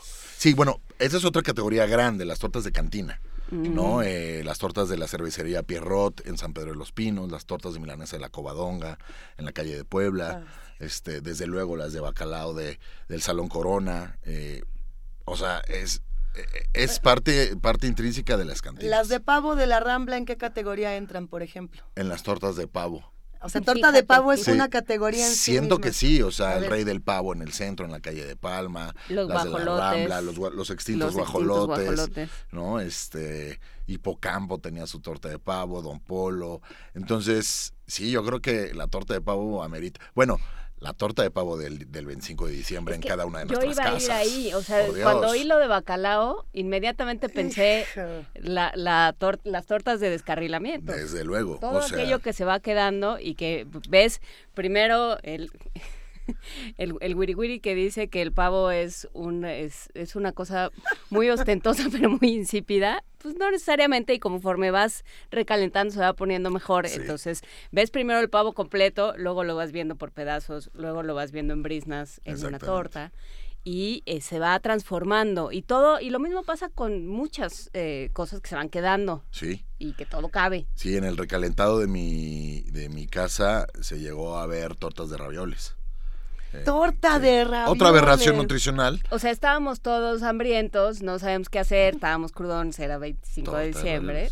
O sea, no se ¿Qué hizo una torta de caldo de camarón de milagro, ¿no? O sea, porque, porque el des- El la torta de, descar- descarrilamiento, como tú dices, es, es, es famosa. No, no olvidemos, no, no nos enfoquemos exclusivamente en las tortas que están allá afuera en las calles, sino en las cosas que se pueden hacer en casa. Oye, Pedro, por aquí nos está preguntando Salo San, un abrazo. Eh, dice, a ver, al señor de las tortas, ¿de dónde sale el dicho trae torta bajo el brazo? Ese habría que, Hay que buscarlo. investigarlo, ¿eh? porque yo la verdad desconozco. No sé por qué lo hice omisión de él, pero, pero está bueno. Lo, lo vamos a investigar. Dice Rafael Pineda del estado de Hidalgo, en las giras de los presidentes en el avión se reparten unas tortas a los periodistas. Ok. Dicen que son increíbles. Todo esto forma parte del imaginario de Rafael Pineda. No sé quién se lo haya contado. ¿Saben qué tipo de tortas son? Si usted forma parte de la fuente presidencial y ya le tocó ir al bueno. avión, cuéntenos qué tienen las tortas. Eh, la torta original era con bolillo, sí. ¿Y qué recomendación de dónde comer buenas tortas? Ya hemos dicho varios lugares. Eh, y bueno, Héctor García dice algo que ya decíamos al principio, que las, las tortas tienen un aspecto práctico, se comen en el camión y se pueden guardar en el portafolio. Totalmente, en el cajón, en- en la mochila, en, si me apuras, hasta en la chamarra. Hasta en la chamarra. Bueno, ¿no? yo creo que siempre nos encontramos. No, ya no voy a hablar de lo que uno se encuentra en los bolsillos de la chamarra. Eh, creo que hay muchísimos lugares, hay muchísimas historias y sobre todo eh, esta parte muy sentimental de lo que nos recuerda ir con nuestra familia, con nuestros amigos, con la pareja, con quien sea, a echarnos una torta. Eh, ¿Cuáles son esos lugares que a ti, Pedro, te causan sentimiento? Que dices, yo aquí voy y sí me llega a mi corazoncito echarme una torta. Ahorita que, que- que dijiste vamos con los amigos, vamos con la familia, eh, yo, yo con mi familia consumía tortas de Don Polo, eran las que más le gustaban a mi papá, por ese, por ese pan con mantequillita antes de hacer la torta, ¿no? Hay una bandeja con mantequilla derretida y la telera la corta a la mitad y le ponen sobre unos instantes sobre la mantequilla y eso le da un aroma a, a toda la cafetería. Y están las tortas de Santo Domingo en la intersección entre Universidad y Miguel Ángel de Quevedo, una gran panificadora en lo que era el Mm. altillo. Eh, eh, comenzaron como una ventanita, pues ellos tenían a la mano eh, pollo rostizado como buena panadería, tenían a la mano la charcutería de la, Sí. de, de- Sí, sí, de la tienda de la panadería, digamos, y tenían pan del día, ¿no? Entonces Es la sonaba que está frente al metro Miguel Ángel de frente Quevedo. al metro Miguel Ángel de Quevedo, Hay que cruzar con cuidadito porque Sí, está bravo ahí. está difícil. Está bravo. O sea, es una, es una misión que no es para corazones débiles. ¿eh? Yo estudié secundaria y preparatoria en Miguel Ángel de Quevedo. Entonces, para nosotros, después de los exámenes finales, era obligación ir por una torta de Santo Domingo, porque además, a esa edad, con 25 pesos la puedes armar. ¿no? Esa torta de chorizo con queso, la de pierna, milanesa, eh, para mí es una torta sentimental. Eh, David Rivas también ah, eh, se refiere a esto y dice, mi papá cuando era quincena nos traía unas tortas de lengua de res muy ricas. Hijo, que nos diga dónde. Tortas Ajá. de lengua de res está increíble. Y Dan, Dan Villarreal eh, plantea una cosa que es verdaderamente ver. como de la, este, del, como tema de concilio, que dice, eh, tema eterno de discusión con mis amigos es la textura del pan. Claro. Crujiente o suave tirándole a chicloso. Es que si te tiras un diente, ¿eh? Con Sí. un pan Sí, recio. Sí, sí, sin duda. Yo creo que la telera, una telera del día, tiene, eh, e incluso el bolillo, nada más que el bolillo tiende a ser un poco más rasposo en su corteza, te puede por ahí reventar el frenillo. Este, Ah. eh, una telera bien hecha precisamente tiene un poco de las dos eh, partes que menciona nuestro amigo. Es la corteza es crujiente y el, y el interior es suavecito, ¿no? Es, es, es apapachador, es como una almohadita. A ver, pero entonces, ¿qué pasa con las guajolotas, por ejemplo? Las guajolotas es que- generalmente vienen en bolillo. Porque hay- pero es que se arma el debate de que la guajolota no es una torta. Estoy leía esa, esa controversia y dije, no, sí ¿Pero es. por qué no va a ser una torta? Es que ahí Porque- viene, ahí viene un problema, un problema metodológico. También este Mauricio Rodríguez pregunta, Digo, ¿la la- baguette es una torta? Las guacamayas también dicen que no. ¿Pero por qué no? Pero ¿quién dice? Sí. ¿Dónde están sus fuentes? Ah, que nos ¿En dé- qué se basan? ¿Dónde está su bibliografía? No, yo creo que la torta es, es, es una parte de, de esta forma que tiene el mundo, porque lo, lo tiene todo el mundo, de, de hacer que un, un carbohidrato envuelva a una proteína y pensemos en de pronto eh, pues los mismos ravioles, un shawarma, un taco, un dumpling. eh, so- son, son, son carbohidratos que, que fungen como, como vehículo y como, y como, Recipiente también. como recipiente, exactamente. ¿no? En vez de comértelo en una cuchara, en un tenedor, te lo comes en un carbohidrato. Todo lo que quepa entre dos, dos panes, sea un bolillo, una telera, una baguette, es una torta. ¿no? O sea, la- la- la- las chapatas, por más que se llamen chapatas, por venir en pan chapata, es una torta. O sea, A ver, Los paninis, las ¿cuánto- baguettes. Exactamente. ¿cuánto tenemos que pagar por una torta? Y lo digo pensando en que ahora va uno al restaurante gourmet, entre comillas, y la torta cuesta 250 pesos. Y Sí. dice uno, no, que yo estoy acostumbrado a pagar 10 pesos en las del Estadio Azteca. Sí. No me salga con estas cosas. exactamente. Haciendo, digo, promedio y pensando en qué lugares podemos visitar en estas vacaciones, ¿qué nos recomendarías como de presupuestos y de, y de zonas? Yo creo que una torta en la Ciudad de México debe oscilar entre 25 y 80 pesos. ¿No? Eh, ya... Lo demás es plusvalía. Sí, exactamente. Y también, pues, comerse una torta debajo de 25 pesos, pues también habría que, que pensarlo, ¿no? Y quizá mejor hacerla en casa. ¿no? Ya, ya si vemos que nos va a salir más barato, mejor nos la hacemos sí, en mejor lo nuestra hacemos casa. en casa y controlamos ingredientes y, e higiene.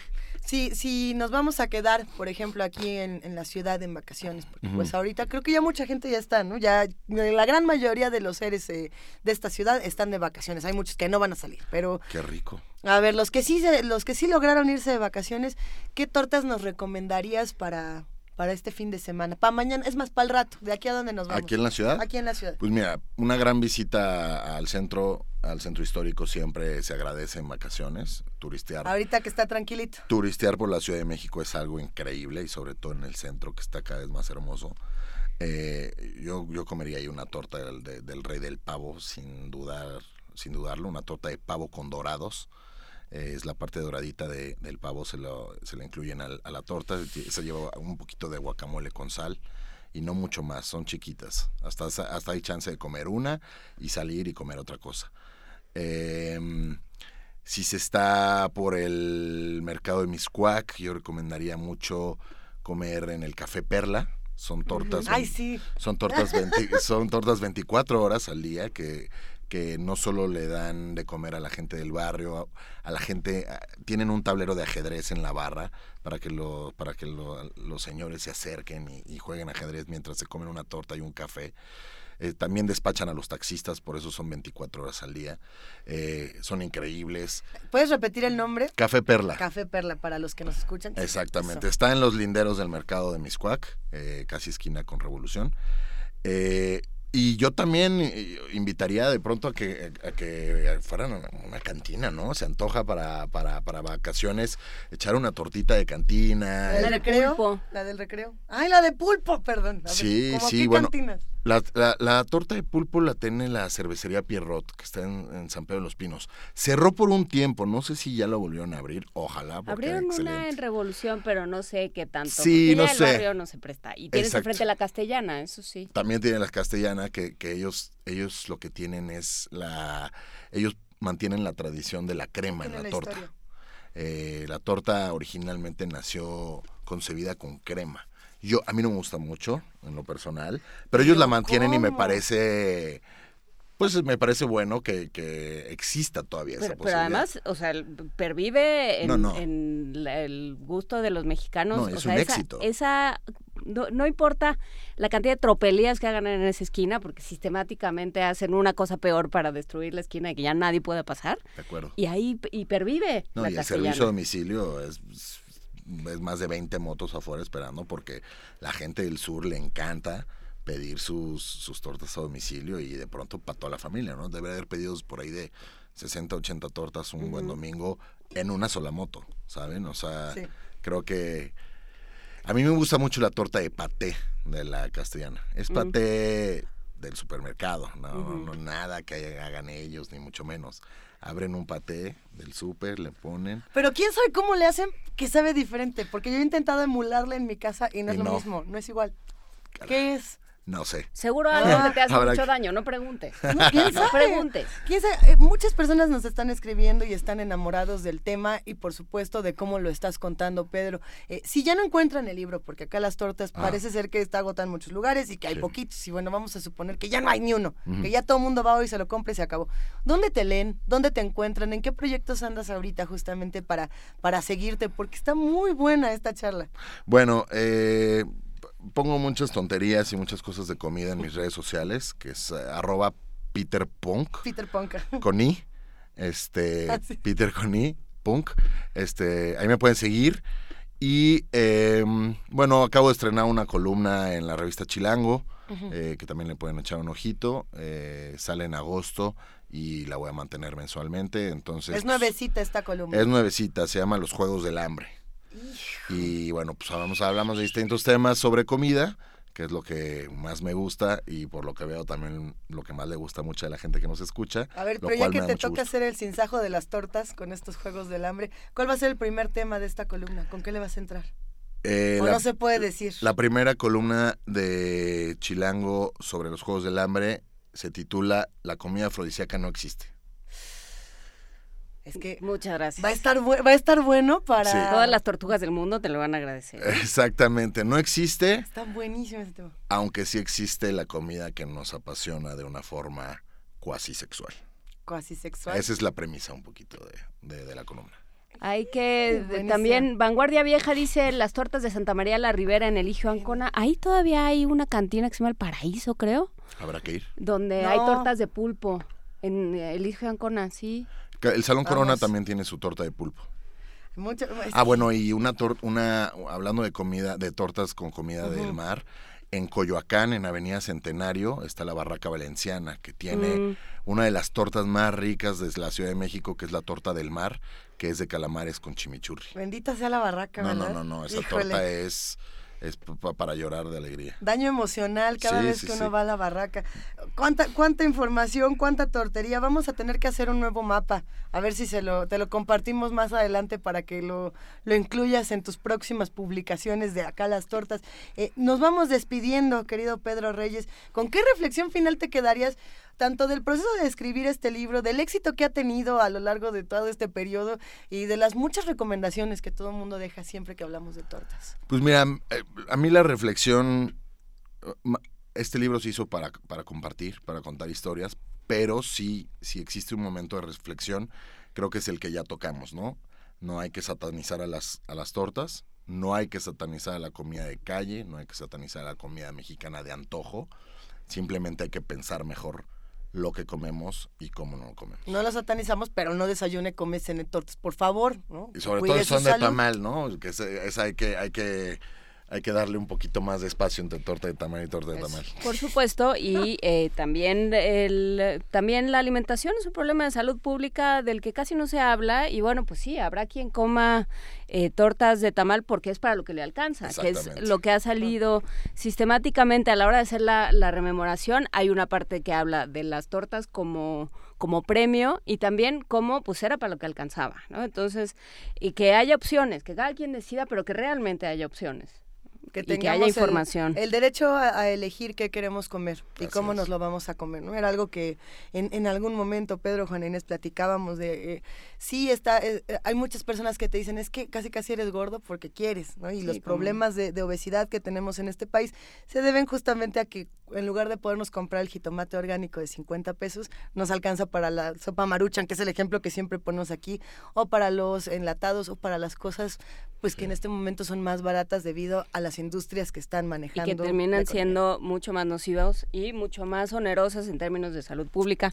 Es otro tema. Vámonos por una torta. Vámonos por una torta. Muchísimas gracias, eh, muchísimas gracias Pedro Reyes. Al contrario, gracias a ustedes. Te leeremos. Muchísimas gracias por estar con Un nosotros. placer. Eh, bueno, para todos los que están disfrutando este día y que están pidiendo canciones en arroba P Movimiento, eh, Ligarte Radio nos pidió de Doctor Fanatic Ositos de Peluche. Venga de ahí.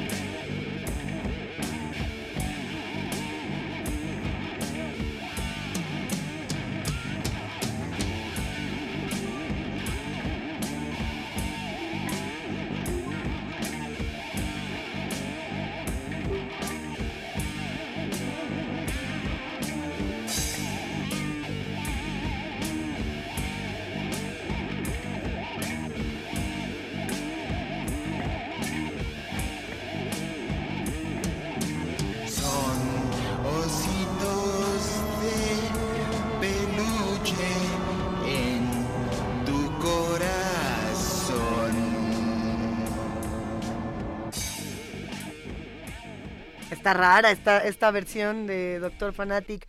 Eh, a mí hasta la quitaron así, se acabó. No, así, así acaba la canción. Pero está bueno. Así acaba la canción. Hay que decir que muchas canciones eh, no las ponemos completas porque no es un programa musical. Porque no nos da tiempo, No aunque nos gustaría. ¿Quién fue quien escribió que quería completa la de Led Zeppelin? Ay, sí, tú. Ya no sé. Bueno, no es, no es intencional cortar las rolas, por supuesto que nos encantaría después, eh, más adelante, hacer más programas musicales aquí en, en Radio UNAM. Hay muchísimos. eh, aquí pues se nos va el tiempo, pero los queremos a todos y nos encanta seguir haciendo comunidad. Eh, Salvador Cañas dice, gracias por ositos de peluche, rolota. Y hay otros que dicen, ¿y esta de qué fue? es que está bueno, Doctor Fanática, a mí me gustaba por eso, ¿no? Porque era rarísimo.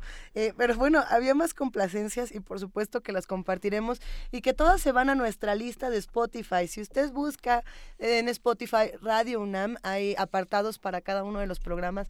Resistencia Modulada tiene su lista, eh, si no me equivoco, Primer Movimiento tiene su lista y hay más programas con, con listas para que vayamos compartiendo materiales. Desde luego, cuando el rock dominaba el mundo, tiene su lista también, ¿no? Pues sí. Hay que decir, Pues ah, Met- debería, ¿no? Metálisis en particular, el programa de metal dentro de, de resistencia modulada, tiene su lista muy socorrida, por cierto. Luego piensan que los metaleros no, no escuchan Radio UNAM. Ah, ¿cómo no? Se llevarían una grata sorpresa. Y recuerden, por supuesto, que Radio UNAM en AM, me parece, tiene programas como En Alas de la Trova Yucateca. Que es una maravilla. Conversación en tiempo de bolero. O sea, todo, todo va encontrando su sitio. Y lo que quieran escuchar. O sea, si quieren, si quieren escuchar algo que no sea rock en viernes de complacencias, pues pídanlo. Pídanlo, Lo nos encantará. Sí, no, to- no todo es rock, pero y hay que decirlo, la universidad, la UNAM es uno de los espacios más plurales para hablar de música y para hablar de diversidad sonora. Qué grato saber que contamos con espacios donde puede escuchar, eh, donde uno puede escuchar eh, jazz con, con Aimes, ¿no? Y uno puede perderse en jazz, así como uno puede escuchar salsa, como uno puede escuchar punk, como uno puede escuchar tango experimental. Eh, bendita universidad que nos permite justamente jugar con todos los ritmos y darnos cuenta de que ninguno excluye a otro, ¿no? que, que la música académica es juguetona de la misma manera que, que es juguetón el punk y que es juguetón el industrial y que es todo, todo forma parte de una historia sonora de nuestro país y de nuestro mundo que bueno, pues hay que contarla de una u otra manera. Pues, y como tantas historias que hay que contar, recuerden, por supuesto, que vamos a seguir en vivo todas el, el periodo vacacional. Ya, ya nada más nos queda una semana de vacaciones. ¿Cómo? Piénselo. ¿Cómo? ¿No es cierto? Todas esas cosas que tenía usted que hacer, esa lista interminable que incluía ponerle aceite a la puerta que chirrería, arreglar lo de, lo de la tesorería, eh, mandarme a hacer los exámenes de no sé qué, arreglar mis lentes, todas Así esas es. cosas que usted dijo que iba a hacer en vacaciones, porque los universitarios, si algo les gusta, es acumular actividades para vacaciones. Ah, nos encanta. Ya nada más le queda una semana, ¿eh? Una no lo quiero angustiar, pero solo le queda una semana. Bueno, pero creo que a los de la CEP les quedan tres todavía. Sí, pero a los universitarios. A los de la UNAM a los quedan dos. universitarios que ahorita están todos enloquecidos. Hijo. Bueno, hay que disfrutar eh, los días que tenemos para reconocernos en esta ciudad, en este país y para hacer propuestas. Ahora que estamos en estos tiempos de, de transición, eh, veamos qué proponemos y cómo atendemos lo que está ocurriendo en nuestro país. Eh, empezamos este programa hablando de lo que había ocurrido con la Plaza Arts y con lo complejo, la complejidad de este tema. Y cerramos hablando de tortas porque pues todo es un acto comunitario. ¿Cómo nos integramos a esta sociedad y cómo discutimos? Y todos son actos políticos también, como, como mencionaba Pedro Reyes. ¿no? Este, también, eh, ¿qué ponemos en una torta? ¿Para qué nos alcanza? Eh, ¿cómo, ¿Cómo la compartimos? ¿Qué tanto la compartimos? ¿Qué tanto entendemos eh, las necesidades y el hambre del otro? Todo eso son reflexiones y temas que nos llevan necesariamente a la política y de eso seguiremos platicando. La próxima semana. Ya nos despedimos mandándole un gran abrazo a los que hicieron comunidad con nosotros esta semana. Carnalita del Mundo, P. Salvador Cañas, Claudia Guerrero, El Inconforme, Salo San, Miguel Ángel Gemirán, R. Guillermo, mi otro yo, ay. Aisit Suj, Alberto Iglesias, Silvia Garza, Mayra Elizondo. Silvia Garza fue la que dijo que, Isabel que Méndez. de la lista de torterías conocía todas. Todas, vámonos juntas. Juan Mario Pérez, un abrazo, ocupa la nación. Eh, gracias, gracias a David Rivas, gracias a todos los que nos escribieron, Alfonso de Alba Arcos, eh, Tania Manfalda. Sí, hay un montón de refrancito, Eduardo Camacho. No nos da tiempo de leer todos los tweets, pero sepan que están en nuestro corazoncito. Por supuesto, el próximo, hoy terminamos el curso de verano de, eh, de Pata de Perro. La próxima semana vamos a estar platicando sobre la voz, todo aquello que hemos hecho con la voz y por supuesto con la voz cantada. La próxima semana tendremos nuestro curso de verano de Dígalo Cantando y hablaremos de comedia musical, hablaremos de zarzuela, hablaremos de ópera, de cómo se educa la voz y cómo ha cambiado el lugar de los cantantes, por supuesto las tesituras, los estilos, las modas, todo eso que ha pasado con, eh, con la palabra cantada. Así es que los esperamos. Los esperamos. Si usted pidió canción y no se la pusimos hoy, recuerde que la próxima semana tenemos la lista y se la vamos a poner. Eh, nos vamos a despedir con una complacencia para Uri Iván Moreno y esto es Terini de Fatumata Diaguara, que además es una de esas mm, que suena mucho aquí en primer movimiento y nos gusta muchísimo. Un abrazo a Ricardo Peláez y si les gusta ese tipo de música, dense una vuelta por el festival Olincan en Tlalpan. Justamente va a haber una presencia importante de músicos africanos. Gracias a los que hacen primer movimiento. Entrada libre, el Olincan. Eh, gracias, equipo de Radio UNAM. Estaba pensando, el rock también viene de África, ¿no? como en cierta todos medida. nosotros. Yo creo que un- ah, luego lo discutimos hablando de los ritmos, no, le damos tiempo a la música. Gracias Radio UNAM, gracias equipo de Primer Movimiento, nos escuchamos la próxima semana. Gracias querida jefa de información Juana Inés de esa. Muchísimas gracias Luisa Iglesias, esto fue Primer Movimiento. El mundo desde la universidad. jarabi taara yɔrɔ jan na ale maso sɔn segin ma. n terini n ne jarabi ma b'a fɛ ka ɲalɔ ye ngabe disa ne kanu i want to know.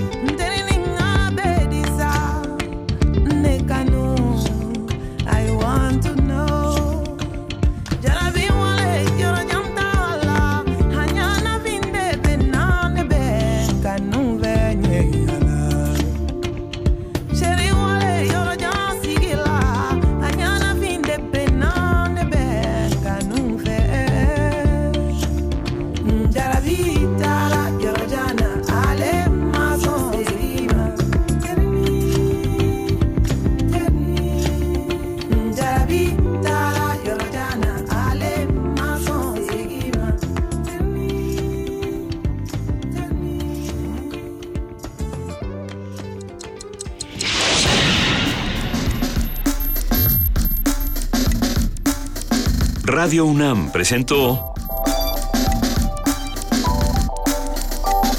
Primer Movimiento. El mundo desde la universidad.